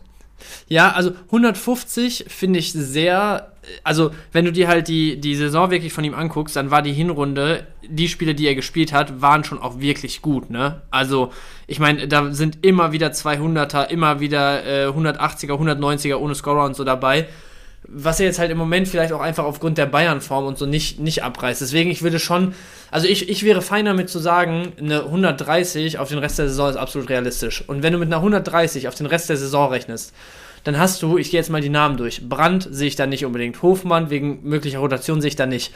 Führig sehe ich da höchstens im Best Case, dass er das weiter durchzieht bis Ende der Saison. Also ist möglich, aber äh, so da ist das Risiko, die Downside ist größer als bei Kimmich, würde ich behaupten, so formabhängig. Grifo sehe ich da nicht, Goretzka sehe ich da nicht. Palacios ist ein Sonderfall, weil ewig verletzt gewesen. Ein Stiller ist halt jemand, wenn ich da den Vergleich ziehe, so Stiller hat ja so ein bisschen auch die Chaka-Krankheit, der bis zum letzten Spieltag keinen einzigen Scorer gesammelt hatte. Auch Stiller da noch nicht so gut unterwegs, wo man die ganze Zeit denkt, so, boah, wenn mal ein, zwei dazukommen, dann geht das auch ganz schnell von 120 Richtung 130 der, Schritt, der Schnitt. Und der ist halt bei 26 Millionen. Also in Anbetracht Preis-Leistung hätte ich zum Beispiel einen Stiller lieber als einen Kimmich aber da hört es halt auch schon auf. Ansonsten kommen da Olmo, Sancho, sehr krass formabhängig. Mio, Karasor sehe ich beide nicht da. Beste ist schwierig. Schlager, Sabitzer, Jan und Co. Deswegen wäre ich schon auch bei dir zu sagen, die Upside, die du bei einem Kimmich hast, dass du sagst, 120, 30 werden es mindestens und vielleicht knüpft er auch nochmal an die Hinrunde an und geht Richtung 150 für den Rest der Saison, ist 38 Millionen eigentlich ein Preis, den man absolut zahlen kann. Ja, mich triggert es immer noch hart, dass du Stiller von Gamer Brother für 26 Millionen gekauft hast. Ich kann nicht immer nicht nachvollziehen, wie das möglich war. Ja, habe ich gerne genommen. Was hast, was hast du dem erzählt, Alter? Der hat ihn angeboten in der Gruppe. Ja, ey, scheiße, ey. Also da hast du genauso die Chance, Janni. Ja, ich da habe ich, mich, nur auch, warum da ich hab ich die Nachricht gesehen. Ja. Ich weiß noch genau, da habe ich, glaube ich, da saß ich in irgendeiner Aufnahme oder so, wo ich das dann äh, zwischendurch, wo ich mir so eine neue Tasse Tee oder so geholt habe, irgendwie gesehen hatte. Und dann habe ich halt die Aufnahme noch schnell zu Ende gemacht, aber habe so direkt gedacht so, fuck, Alter, du musst gleich danach daran denken, weil sonst ist er in einer Stunde an irgendwen anders verkauft und du hast es einfach verpennt so. Und dann habe ich halt danach auch echt versucht, das relativ zügig einzustielen, weil ich wusste, wenn dann zwei, drei andere noch kommen, dann wird es schnell wahrscheinlich zwei, drei Millionen teurer. Ja, habe ich gepennt einfach. Also ich habe das erst gesehen, nachdem der, der Ding über nachgegangen ist. Ich dachte so, Alter, was, 26 Mio? Ja, da ist die Taktik aufgegangen. Ja. Nee, schön. Also Bench, danke, ich gebe dir recht. Also ich fühle mich jetzt besser nach der Diskussion und meine Erwartungen sind vielleicht ein bisschen höher geschraubt als deine, aber das muss man gleich auch sein als Besitzer eines Spielers. Ja, safe. Schön. Next one. Next one. Äh, machen wir bei den Bayern weiter. Leroy Sané liefert momentan keine Kisten mehr. Ich glaube, elfter Spieltag beim 7-0 oder 8-0 gegen Bochum hat der Kollege zum letzten Mal genetzt. Das Was ist krank, ne? Also nicht, nicht die Frage, was machen Manager mit Leroy Sané, es ist eher die Frage, was können Manager von Leroy Sané, der jetzt back-to-back-to-back keinen grünen Balken geliefert hat, erwarten kurzfristig. Du hast mich gerade krass an Edin Terzic äh, erinnert. Na, oh Mit, das was kann ich erwarten? oh, okay, aber ich dachte jetzt, äh, okay, äh, ja. Nee, nee passt. Ähm, äh, boah, ich tue mich bei Sané auch so krank schwer. Also wenn jetzt, wenn Sané jetzt irgendwo bei Kimmich so 35, 38 Millionen unterwegs wäre, hätte ich gesagt, absoluter No-Brainer, weil und eigentlich sage ich das auch bei 45 Millionen. Also er ist trotzdem noch der drittteuerste Mittelfeldspieler in der, oder der zweitteuerste Mittelfeldspieler der App. Ist wahrscheinlich auch Top 3 bis Top 5 so insgesamt vom Preis her. So, und wenn du halt überlegst, also der hat trotzdem noch einen 190er Punkteschnitt im Moment. Natürlich lebt er auch viel davon, wie der am Anfang des Jahres gescored hat. Und natürlich fällt er ähnlich wie den Kimmich auch in den letzten drei bis vier Partien krass ab. Aber ich glaube, das ist jetzt so ein Punkt, den man halt Ewigkeiten nicht mehr hatte bei den Bayern. So zum Beispiel ein Stat, den ich schon rausgesucht hatte, den ihr die Woche auch noch in den Reels wahrscheinlich bekommt. Kimmich hat jetzt vier nicht grüne Balkenspiele geliefert in Folge. Weißt du, wann dem das zuletzt passiert ist? 1996. Keine Ahnung. Ja, ungefähr. Es ist sieben Jahre her. Boah, das, So, wild, das ist man, wild. man kennt diese Situation nicht bei, bei diesen absoluten Top-Tier-Spielern der Bayern. Und deswegen hat man jetzt so ein bisschen Angst, dass man da irgendwie zu viel Kohle versenkt. Aber eigentlich muss man es so sehen, diese letzten Spiele so, das gegen Leipzig war jetzt nun mal halt ein, ein enges Spiel in einer schwierigen Phase. So, da, da konntest du jetzt nicht ganz, äh, also nicht krass viel erwarten. Bochum, absoluter Totalausfall. Leverkusen, absoluter Sonderfall dieses Jahr. Und dann hast du jetzt halt drei Spiele direkt hintereinander, die dich krass zweifeln lassen. Aber eigentlich musst du halt sagen, ey, was wenn Sané, und das ist ja, also ich halte es für absolut realistisch, dass er, sagen wir mal, sieben, acht Scorer in den verbleibenden elf Spielen noch sammelt. So äh, hätte ich gar kein Problem mit, das irgendwie so zu predikten jetzt einfach. Hast ja gemacht jetzt in dem Fall. Karte. Ja, ja, So, aber also das, das siehst du auch als realistisch, oder? So Ja. sieben, acht Scorer müssen da drin sein, Also eigentlich. realistisch, hab, ich habe es für unrealistisch gehalten, dass Leroy Sané irgendwann noch mal keinen grünen Balken sammelt. So, Ja, und jetzt ja. back to back to back keinen grünen Balken. Muss aber auch sagen, dass die, also dass so ich ein bisschen Schiss habe vor dieser Aussage von Tuchel und das müssen wir glaube ich bei Kimmich vielleicht auch noch mal mit reinbeziehen, dass er so keine Rücksicht mehr nimmt groß, dass er der der gibt einen Fick drauf, wie die also ist so ein bisschen reininterpretiert auch. Der gibt einen Fick drauf, Ja. wie was wie die Stimmung der Mannschaft im Sommer ist. Der will einfach seine Spiele jetzt gewinnen. Und da habe ich ein Ja. bisschen Schiss, dass Leroy Sané der jetzt back to back to back echt keine gute Leistung gebracht hat, auch auf dem Platz, punktetechnisch eh miserabel, eventuell nicht mehr so sicher gesetzt ist und der die Spieler, die jetzt zurückkommen, so ein Gnabry kommt wieder zurück, einfach, dass wir so ein bisschen wieder zu dieser normalen Rotation von letztes Jahr zurückgehen. Ja, also ich muss sagen, das Argument sehe ich bei Kimmich, weil du da halt wirklich einige Kandidaten einfach mittlerweile hast, so die die, die Plätze im Zentrum gut besetzen können, die äh, einen Tuchel offensichtlich irgendwie ja äh, gerne in seiner Truppe da stehen hat und so auch einen Pavlovic, der sich jetzt dieses Jahr echt aufgedrängt hat. Ich muss sagen, bei Sané also ich meine, Tuchel hätte auch schon genug Aussagen so in diese Richtung getroffen. Ich könnte es jetzt aber nicht mehr ähm, ja, wirklich verifizieren, aber ich meine, er hätte auch schon ein paar Mal gesagt, so Sané ist wahrscheinlich der beste Fußballer in diesem, also so ist einer der besten Fußballer, die wir haben im Moment, so, weißt du? Und ich bin mir ziemlich sicher, dass oder ich hätte es eher in die Richtung interpretiert, dass er sagt, ja, okay, wenn ein Kimmich jetzt wieder wie ein beleidigtes Kind auf der Bank sitzt, dann juckt mich das halt nicht mehr. Wenn ich jetzt halt einfach ähm, der Meinung bin, ein Müller für die verbleibenden Spiele ist es nicht, so, ob wir das jetzt für richtig halten oder nicht, wo Tuchel dann sonst natürlich noch viel darauf achten musste, ey, verscherzt du es dir irgendwie auch äh, mit, den, mit den Fans irgendwann, gerade wenn Müller natürlich ein, ein super sympathisches und super fannahes Auftreten generell hat, musst du da irgendwie die Beziehung ein bisschen mehr im Blick haben und so kann er jetzt drauf scheißen. Aber bei einem Sané sehe ich eher noch, dass ein Tuchel sagt, okay, ich muss jetzt nicht irgendwie rotieren, weil andere sich aufdrängen, ähm, weil ein Tell seine Chancen bekommen muss und so weiter und so fort.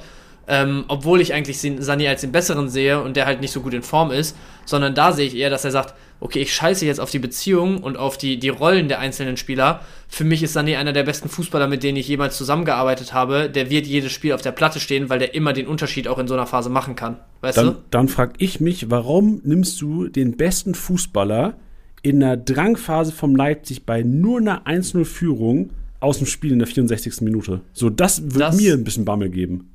Das war verletzungsbedingt, wenn ich es jetzt nicht äh, falsch im Kopf habe. Da hieß es hier, warte, ich, ich öffne es mir gerade nebenher. Seit ein paar Wochen hat er immer wieder ein Wellental mit Schmerzen, so Tuchel. Er ist extrem hart im Nehmen, aber das merkt man seinem Bewegungsablauf im Moment an. Er ist nicht ganz frei, das hat dann auch Einfluss auf seine Passgenauigkeit. Er beißt ständig auf die Zähne, jetzt ging es nicht mehr. Okay, danke, perfekt. Alle Sorgen aus dem Weg ge geräumt. Yes, also Kimmich und Sané weiter mitnehmen. Jo. Ey, wen ich auch weiter mitnehmen würde, das ist die, packe ich auch. Ähm, Einkaufswagen, das werde ich nachher auch nochmal anteasern, wird heute ein bisschen anders aussehen. Ähm, die habe ich da äh, beide auch drin, aber Dyer und Pavlovic. So, Dyer, mhm. Pavlovic und Guerrero. So, war schon rauszuhören am Freitag. Also sind ja einer davon, Guerrero ist ja auch finanziell wahrscheinlich so ein kleiner Big Boy. Aber nach der PK am Freitag, wo er echt gesagt hat, so, ey, frag mal Guerrero, frag mal einen Pavlovic, frag mal, ähm, n, ach, wie noch, Dyer hat er nicht gesagt, aber man hat schon rausgehört, dass das seine Lieblinge sind. Oder beziehungsweise, dass er die enorm gefördert hat und dass die sehr dankbar sind, dass Tuchel da sind, ist. Und ja. mein Take wäre so ein Kim bisschen. Kim war, glaube ich, der dritte. Ne? Kim, genau, Kim war der dritte. Mein, ja. mein Take war so ein bisschen, ey, Kim, Pavlovic, als auch ähm, Kollege, jetzt habe ich schon wieder vergessen, äh, Guerrero. Guerrero, ey, wenn es einen Spot gibt in der Startelf von den Bayern, werden die da zocken in den nächsten Wochen. Ja, ja, kann ich mir auch gut vorstellen.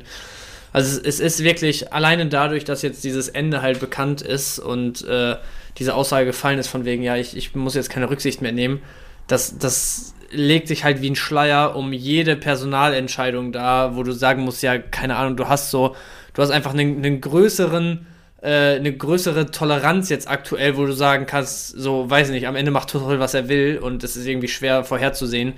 Aber ähm, das hätte ich jetzt auch, auch Freitag rausgehört. Also ich habe es nicht, äh, doch, ich habe sogar live geguckt ähm, und hat es mir dann nochmal angeschaut, als du es gesagt hattest heute, dass äh, Guerrero, Pavlovic und Kim da auf jeden Fall ein gutes Standing haben, ja. Ja, ey, dann lass mal zu Leverkusen kommen. Und bei Leverkusen gibt es einige, die ein bisschen Sorgen bereiten. So Hofmann, ich glaube, das ist ähm, seit Wochen schon so.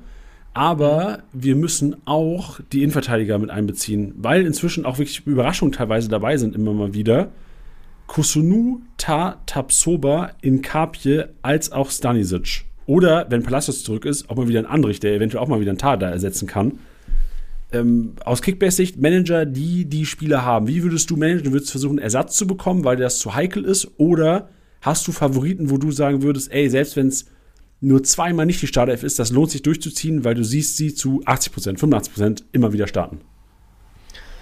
Boah, also ich glaube, am sichersten sehe ich sogar aktuell Tar hinten drin. Auch wenn du jetzt gesagt hast, ein Andrich kann den mal ersetzen, wieder in der, in der Zentrale da hinten.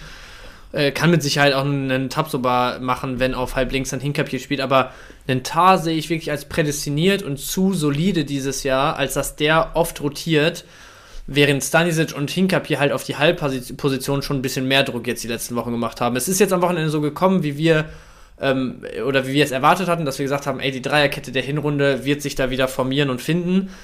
Aber ich sehe schon auch, dass man sagen muss, ey, einen Kusunu mit aktuell, wo sind wir, bei 24 Millionen und ein Tapsoba mit 25 Millionen sogar, sind Jungs, wo du eigentlich Woche für Woche zumindest die Eventualität auf dem Schirm haben musst, okay, da könnte ein Stanisic, okay, da könnte ein Hinkapier spielen. Und da wäre Tar aus, also aus meiner Sicht deswegen noch sicherer in der Mitte, weil ich einen Andrich durch die Performances, die er jetzt in der Rückrunde bisher gezeigt hat, wirklich als Alternative sehe, die einfach hin und wieder sogar im Zentrum dann mal Platz findet. Also, und wenn du, wenn du einen Andrich dann wirklich hinten reinwirfst, dann sind halt die nächsten, die du im Zentrum in der Mitte bringen kannst, ein Puerta, ein Bamba und solche Leute, ähm, wo man halt ehrlich sagen muss, ja klar, die haben natürlich Potenzial und aus denen kann noch einiges werden. Aber im Kampf um die Meisterschaft, es sei denn, der wird jetzt sehr früh entschieden dieses Jahr und dann hast du noch so ein paar Prestige-Kicks hinten raus. Wenn es weiterhin äh, Woche für Woche um die Meisterschaft wirklich geht, dann sehe ich halt eher, dass du dir diese drei Optionen fürs Mittelfeld äh, behältst mit Andrich hinter, hinter Chaka und Palacios ähm, weil du hinten drin halt sowieso Optionen ohne Ende hast. Also mindestens mal fünf Top-Innenverteidiger für drei Positionen. Ja, verstehe ich. Ähm, würdest du denn sagen, nochmal auf Tar zu sprechen, dass Tar seine 30 Millionen dann aber auch auf jeden Fall wert ist? Weil du sagst ja, sagen, ja. Du, du, sagst ja quasi, Tabsoba, Kusunu, was ich jetzt rausgehört habe, so schon pricey und es gibt Alternativen, die da, wenn du jetzt sagst, Beispiel, du kannst einen Tabsoba auf einen Waldemar Anton in Gänsefüßchen upgraden. Ja. Würdest du sagen, machen, würde ich, weil sicherer? Würde ich machen, einfach durch die Sicherheit. Ich würde auch einen Schlotterbeck eher als einen Tabsoba im Moment haben wollen. Ich würde auch einen, wahrscheinlich würde ich sogar gerne einen Ito nehmen und dafür einen Tabsoba abgeben, weil ich sage, ähnliche Punkte Upside und ein Ito ist halt wirklich fest im, im Sattel, ne? Ja, verstehe ich. Ähm, ja, verstehe ich. Siehst du anders? Nee, sehe ich nicht anders. Sehe ich nicht anders. Ich habe halt bei Ito immer so ein also Sagadu ist ja eh ganz Jahr raus, ne? Der wird keinen kein ja, ja. mehr machen, selbst 33, 34. Spieltag. Ja, gebe ich dir ja. recht. Doch, fühle ich. Yes, und Tar, wie gesagt, also da, da sehe ich dann auch die 30 Millionen, weil ich einfach nicht sehe, dass da punktemäßig abgebaut wird. Bei dem rechne ich weiter da mit einem 130er Punkteschnitt und 130 Punkte bei einem Verteidiger. Das ist dann schon auch 30 Millionen wert. Okay, und Stanisic in Kapje. In Kapje knapp 20, Boah. Stanisic 16. Das sind, das sind Loswertkandidaten, oder? Vor allem nach Freitag jetzt. Ja, also ja, macht keinen Sinn, einfach die zu halten. Also sehe ich wie du, sollte man sich nach Alternativen umschauen, weil da jede Woche mit 15 bis 20 Millionen auf einen Einsatz zu gambeln, ist halt einfach, das ist es nicht wert. Nee, und auch die nächsten Spiele, bis leider ist der, der Spielplan noch nicht nach Spieltag 27 terminiert oder nach 26 für 27, aber kein weiteres Freitagsspiel für die Leverkusener. Ja, loswerden. Freitagsspiele, das kann ich da zur Info vielleicht noch machen. Jetzt Freiburg gegen Bayern dann sehen wir Stuttgart Startelf und da, ähm, ich bin schon bei Kaufen fertig, aber Moderhut habe ich gerade gelesen. Ähm, Wäre für mich immer wieder einer, den man da einpacken könnte gegen Union Berlin. Kratzt wohl an der Startelf.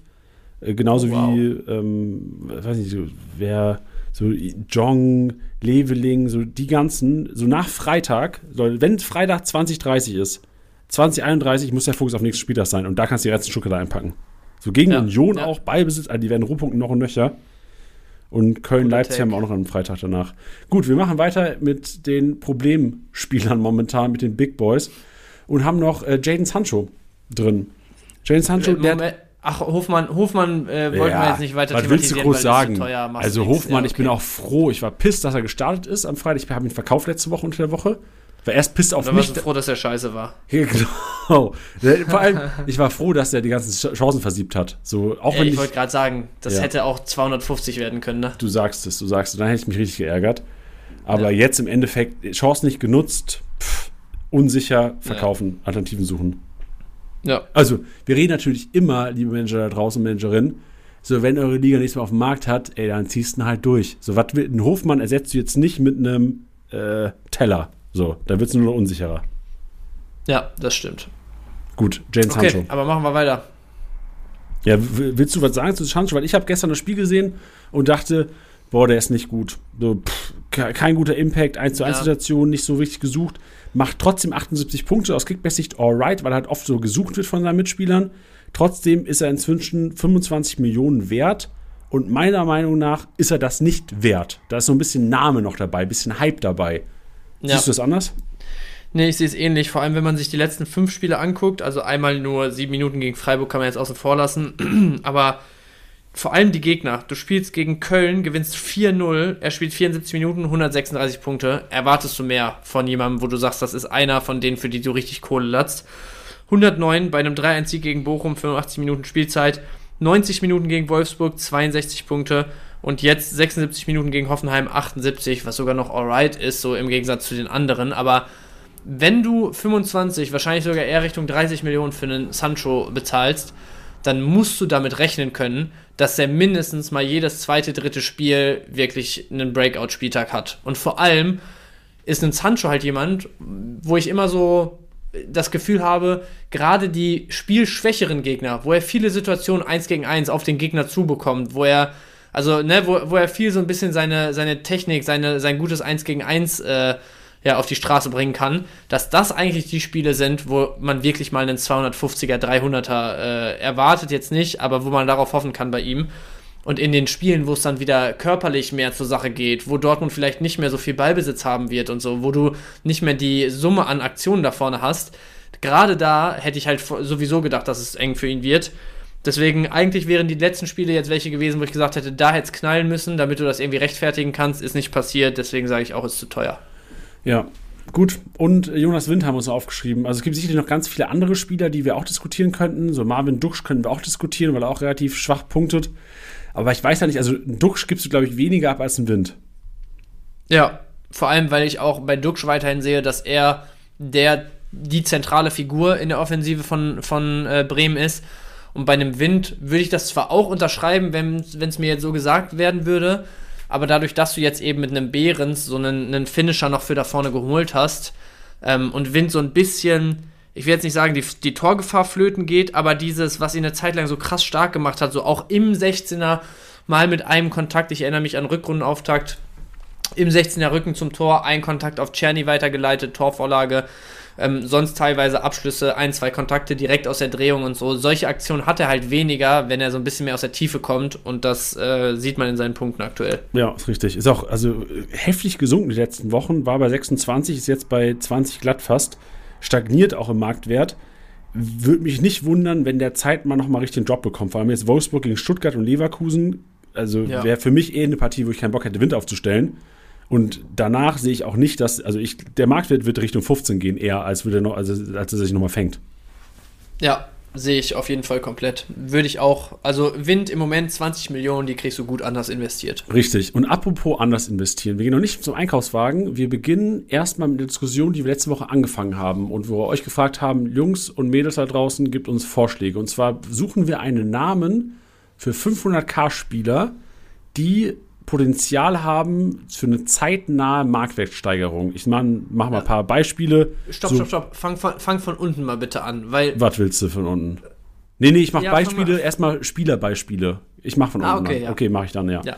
Spielerbeispiele wäre jetzt Lute, der im Kasten stehen wird für einen Riemann. Ein Roussillon, der reinrückt für einen, äh, für einen Gosens. Ein Arne Meyer, der 500k ist und eingewechselt wird und immer ganz gut punktet einen äh, Dovedan von Heidenheim. So, es gibt einige Spieler, die 500k sind, wo man weiß, okay, zeitnah werden die wahrscheinlich diesen Spike bekommen, diesen hochgehen, dann du, kannst du mit denen 3, 4 Mio machen und dann werden sie auch wieder runtergehen. Und wir haben einen Namen gesucht, beziehungsweise suchen immer noch einen Namen und würden einfach mal erstmal bedanken für viele Vorschläge von euch da draußen. Solltet ihr noch Ideen haben, gerne weiterhin einschicken. Wir wollen aber jetzt schon mal den Stand aktuell diskutieren mit euch. Folgende Vorschläge haben wir bis jetzt, also kam noch mehr rein, fanden wir ganz gut und haben sie auch mit reingenommen. One-Hit-Wonder, Peak Peanut, Small Profile Player, Up and Downer, Pocket Rockets. Und beim letzten war Bench äh, sehr pro. Ist Bench ja, sehr ich, pro. Ich war zumindest davon angetan, weil ich halt, also so Peak Peanut zum Beispiel spricht sich auch geil. Das wäre auch noch was, wo ich sage, so wenn sich das halt wirklich durchsetzt, so dann ist eigentlich ein ganz, ganz, ein, ein ganz kecker Name so. Aber Pocket Rockets hat mich vor allem deswegen abgeholt, weil ich so meint, also weil ich auch direkt so diesen Gedanken dahinter verstanden habe, von wegen so, kurz mal mit, mit dem Taschengeld so kurz aus der Portokasse bezahlt, kannst du die Jungs mitnehmen. Äh, Pocket Rockets, die gehen komplett durch die Decke. Also das beschreibt halt genau das, was wir inhaltlich gesucht haben. Und deswegen es ist es für mich auch noch nicht so das perfekte Wording, aber mit diesem, mit diesem Reim da drin und Pocket Rocket spricht sich für mich auch relativ geil. Es ist mir ein bisschen boah, wie soll ich das sagen? Es hört sich für mich so ein bisschen zu krass nach so Gamification an. Weißt du, was ich meine, Janni? Also so zum Beispiel Lückenfüller, die wir sonst, was sich sonst so als Wording durchgesetzt hat, Rohpunkte, Rohpunkter oder sowas. Das hat alles immer noch so einen Touch von, ja, okay, so ein bisschen. Ähm, also wissenschaftlich ist jetzt auch das falsche Wort, aber ich glaube, du weißt, was ich meine, Janni, oder? Das hört sich so ein bisschen mehr nach, nach ähm, Analyse an, so. Und Pocket Rocket hört sich halt, ja, äh, an wie, keine Ahnung, äh, die, die Actionfigur, die du aus dem Greifautomat auf der Kirmes holen kannst, so. Digga, Pocket Und Rocket hört sich an wie eine Viagra-Marke. ja, okay. Also Nochmal ganz andere Richtung, auch das könnte es sein. Deswegen finde ich es noch ein bisschen schwierig vom Wording her, aber ich finde von denen, die wir hier jetzt hatten, ähm, finde ich es von, von der Message her, die du damit rüberkriegst, finde ich eigentlich am treffendsten. Ja, ähm, okay, sehe ich. Also ich bin immer noch nicht ganz zufrieden. Also ich verstehe, dass Pocket Rockets äh, oder Pocket Rockets Sinn macht. Ich hätte aber gerne einen simpleren Begriff, so, weil wir haben ähm, Rohpunkte, wir haben Lückenfüller, wir haben, was haben wir noch etabliert, so die letzten Wochen und Monate und Jahre? Das Tandem. Tandem. Ey, Tandem war auch was. Tandem, ich finde es so simpel. Ich bin auch vielleicht mal für einen deutschen Namen. So, mu muss ja. nicht immer geil Hollywood klingen. Kann auch mal ein Tandem sein kann auch mal einen. Ja, genau. Ja. Ich, mir fällt halt nichts ein, leider. Das, das, ist es halt, genau, richtig. Ja. Aber falls, also erstmal danke für alle, die sich Gedanken gemacht haben und auf Instagram oder Discord uns geschrieben haben. Trotzdem nochmal die Animation hier an euch. Wenn ihr Ideen habt, schickt sie uns gerne. Und wir, yes. wir werden es weiter durchziehen. Ich sage dir am Ende der Saison oder vielleicht auch hoffentlich ein bisschen früher, werden wir einen Namen haben, weil ich würde auch gerne einen Einkaufswagen, dazu kommen wir nämlich jetzt, den wir so ein bisschen abändern. Auch da danke für das Feedback von vielen da draußen, von euch, die gesagt haben, ey, der Einkaufswagen, Jani, ist nicht mehr der alte. Der war scheiße die letzten Wochen. Und ich gebe euch recht, ich habe es mir ein bisschen einfach gemacht. Und ich würde gerne wieder äh, mich selbst in die Schuld nehmen, mich selbst so ein bisschen wieder ähm, auch anteasern, dass ich da vielleicht ein bisschen mehr rausholen kann die nächsten Wochen. Und ich würde euch gerne ab jetzt im Einkaufswagen immer eine Elf präsentieren, die für mich ganz klare Kaufempfehlungen sind. Und nicht aufgrund, das ist nämlich die Differenzierung zu unserem YouTube-Format, was wir äh, jeden Montag immer raushauen werden, das Kickbase Kicker-Format. Da werden wir darauf eingehen, wer fällt aus, gesperrt, verletzt und wer rotiert rein. Ich im Einkaufswagen wäre mich auf elf Spieler Woche für Woche fokussieren, auch erklären, die ich als ganz klare Kaufempfehlung einfach aufgrund Marktwert zu Leistung sehe. That's it. Und da würde ich halt gerne auch äh, ab und zu mal, was ich, in Pocket Rocket einbauen oder einen Up and Downer oder ein, oder ein Peak Peanut. Ja, wie man das immer auch nennt. So, und da hätte ich schon gerne einen Namen für. Ja. Also, wir, wir, werden auf jeden Fall einen Namen finden und jetzt kannst du erstmal deine, deine neu erfundene alte Kategorie hier reinwerfen. Jannis Einkaufswagen. Powered by Subway. Und meine Elf beginnt mit meiner größten Enttäuschung der Hinrunde. Noah Atubolu. So, ich habe ihn echt teuer gekauft in der Hinrunde. Und äh, inzwischen punktet er relativ stabil. Hab ab und zu immer mal wieder Aussetzer drin. Hat jetzt aus den letzten vier Spielen 116, 111, 69, 94 geholt. Obwohl Freiburg in keinem der Spiele erfolgreich war, punktet Atubolu in Ordnung inzwischen. Und er ist langsam angekommen in der Bundesliga und spielt jetzt gegen die Bayern. 24. Spieltag, 9 Millionen, Noah Tobolo, meine Kaufempfehlung für diese Woche und auf jeden Fall Aufstellungsempfehlung auch in der Championship. Defensiv, ich stehe in einem 4-4-2 heute auf. Chabot, weil er wirklich für, was ist der, 6,7 Millionen momentan wert? Absoluter Joke. Eintüten, genauso, Leute, und der singt immer noch. Jeffrey Rouveleu. 8 Millionen und wie geil ist es, einen Verteidiger zu haben, der einfach stabil Punkte, wo man sich keine Sorgen machen muss, ey, scheißegal gegen wen, Scheißegal, wie Augsburg momentan drauf ist. Juveleo stelle ich auf, habe gar keine Sorgen. Und da ist Chabot und Juveleo für mich ein geiles Duo. Dann habe ich Maxi Wöber reingepackt, weil auch diese Schussstatistik, diese Schussgeblockt-Statistik, die ich vorhin ausgepackt habe, Maxi Wöber ist the guy. Offensiv immer mal wieder an einem Kopfball nach einer Ecke und defensiv einer, der echt extrem gut rohpunktet. Vom fußballerischen Punktestil her ist es einer, der eigentlich ein 20 Mio Spieler ist. Und momentan, ich glaube, 14, 13 Wert gerade jetzt nach Sperre dann zuletzt, einer, der auf jeden Fall eingeführt werden sollte, genauso wie Dyer. Dyer, ja, aus Marktwertsinn macht es auf, aus Marktwertsicht macht es auf jeden Fall Sinn. Trotzdem sehe ich, dass Delicht die fünfte gelbe Karte hat. Upamecano jetzt zwar wieder zurückkommt, Kim aber anscheinend immer mal wieder Problemchen hat. Und Dyer äh, kriegt gerade, wenn ihr aufs Profil geht, kriegt gerade so diese Kurve. Ist keiner, den ich overpayen würde. Trotzdem würde ich ihn einpacken wollen. Ich würde ihn einpacken wollen, leicht über Marktwert, weil es einer ist, der für mich eigentlich dachte ich, Eric Dyer ist, ist, ist blind. Also nicht blind aus Augensicht, sondern Eric Dyer ist daily blind vom letzten Jahr. Nee, ist er nicht. Der kriegt viele Startelf-Einsätze, hat drei der letzten vier Spiele, vier der letzten fünf Spiele äh, gestartet bei den Bayern und äh, ist für mich so ein bisschen immer noch below the radar, weil auch die Punkte ganz in Ordnung sind. So 98 Punkte gemacht, jetzt nichts Besonderes, aber ein Bayern-Starter für 15 Mio, so pff, den kriegst du kaum noch. Den kriegst du nur noch, gehen wir ins Mittelfeld, Pavlovic. Pavlovic, Gewinner des, der, Freitags-PK. Ich sag's euch, der wird weiter starten bei den Bayern. Kurzfristig sehe Kimmich da weiter auf der Rechtsverteidigerposition, deswegen Pavlovic Kaufempfehlung, genauso wie Anton Stach. Für den Markt macht es auf jeden Fall Sinn. Und Andras Schäfer und Justwan packe ich rein. Beides cheape Leute, sollten auch gekauft werden, wenn sie auf dem Markt sind. Und vorne offensiv geht es preiswert weiter mit äh, Bebu, 2 Mio, Schnapper und Adeyemi. Vor allem im Hinblick, der ist eingewechselt worden jetzt, ist cheap, wird auch marktwerttechnisch sicherlich durch die, Decke, durch die Decke gehen, zeitnah. Und äh, Daniel Mahlen, auch nicht ganz ready, sieht nach, äh, klar, Beino geht ein Startelf aus nächste Woche gegen Union Berlin. Trotzdem wird Adeyemi Spielzeit bekommen, zeitnah. Und äh, da will ich vielleicht auch den Kollegen Durand Will noch einkreisen als eventuell zwölften Ersatzspieler hier. Geil. Gefällt mir. Gut, mir Ge auch.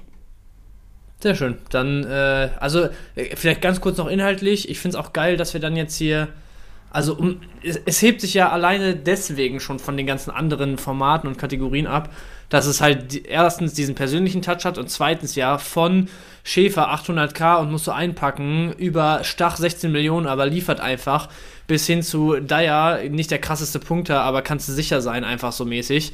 Ähm, echt alles abbildet und deswegen, also ich glaube, das ist ein äh, eine gute, ein gutes Adjustment an der Stelle für den Einkaufswagen. Ja, gutes Adjustment würde ich korrigieren wollen. Daher kannst du dir nicht sicher sein. Das, äh, ich weiß nicht, ob da äh, eventuell. Nee, aber kannst du, äh, wo du, wo du meintest, wenn der weiterhin so oft startet, dann hast du halt kein, okay. keine Möglichkeit auf einen günstigeren Bayern-Starter. Ja, okay, sehr gut, perfekt.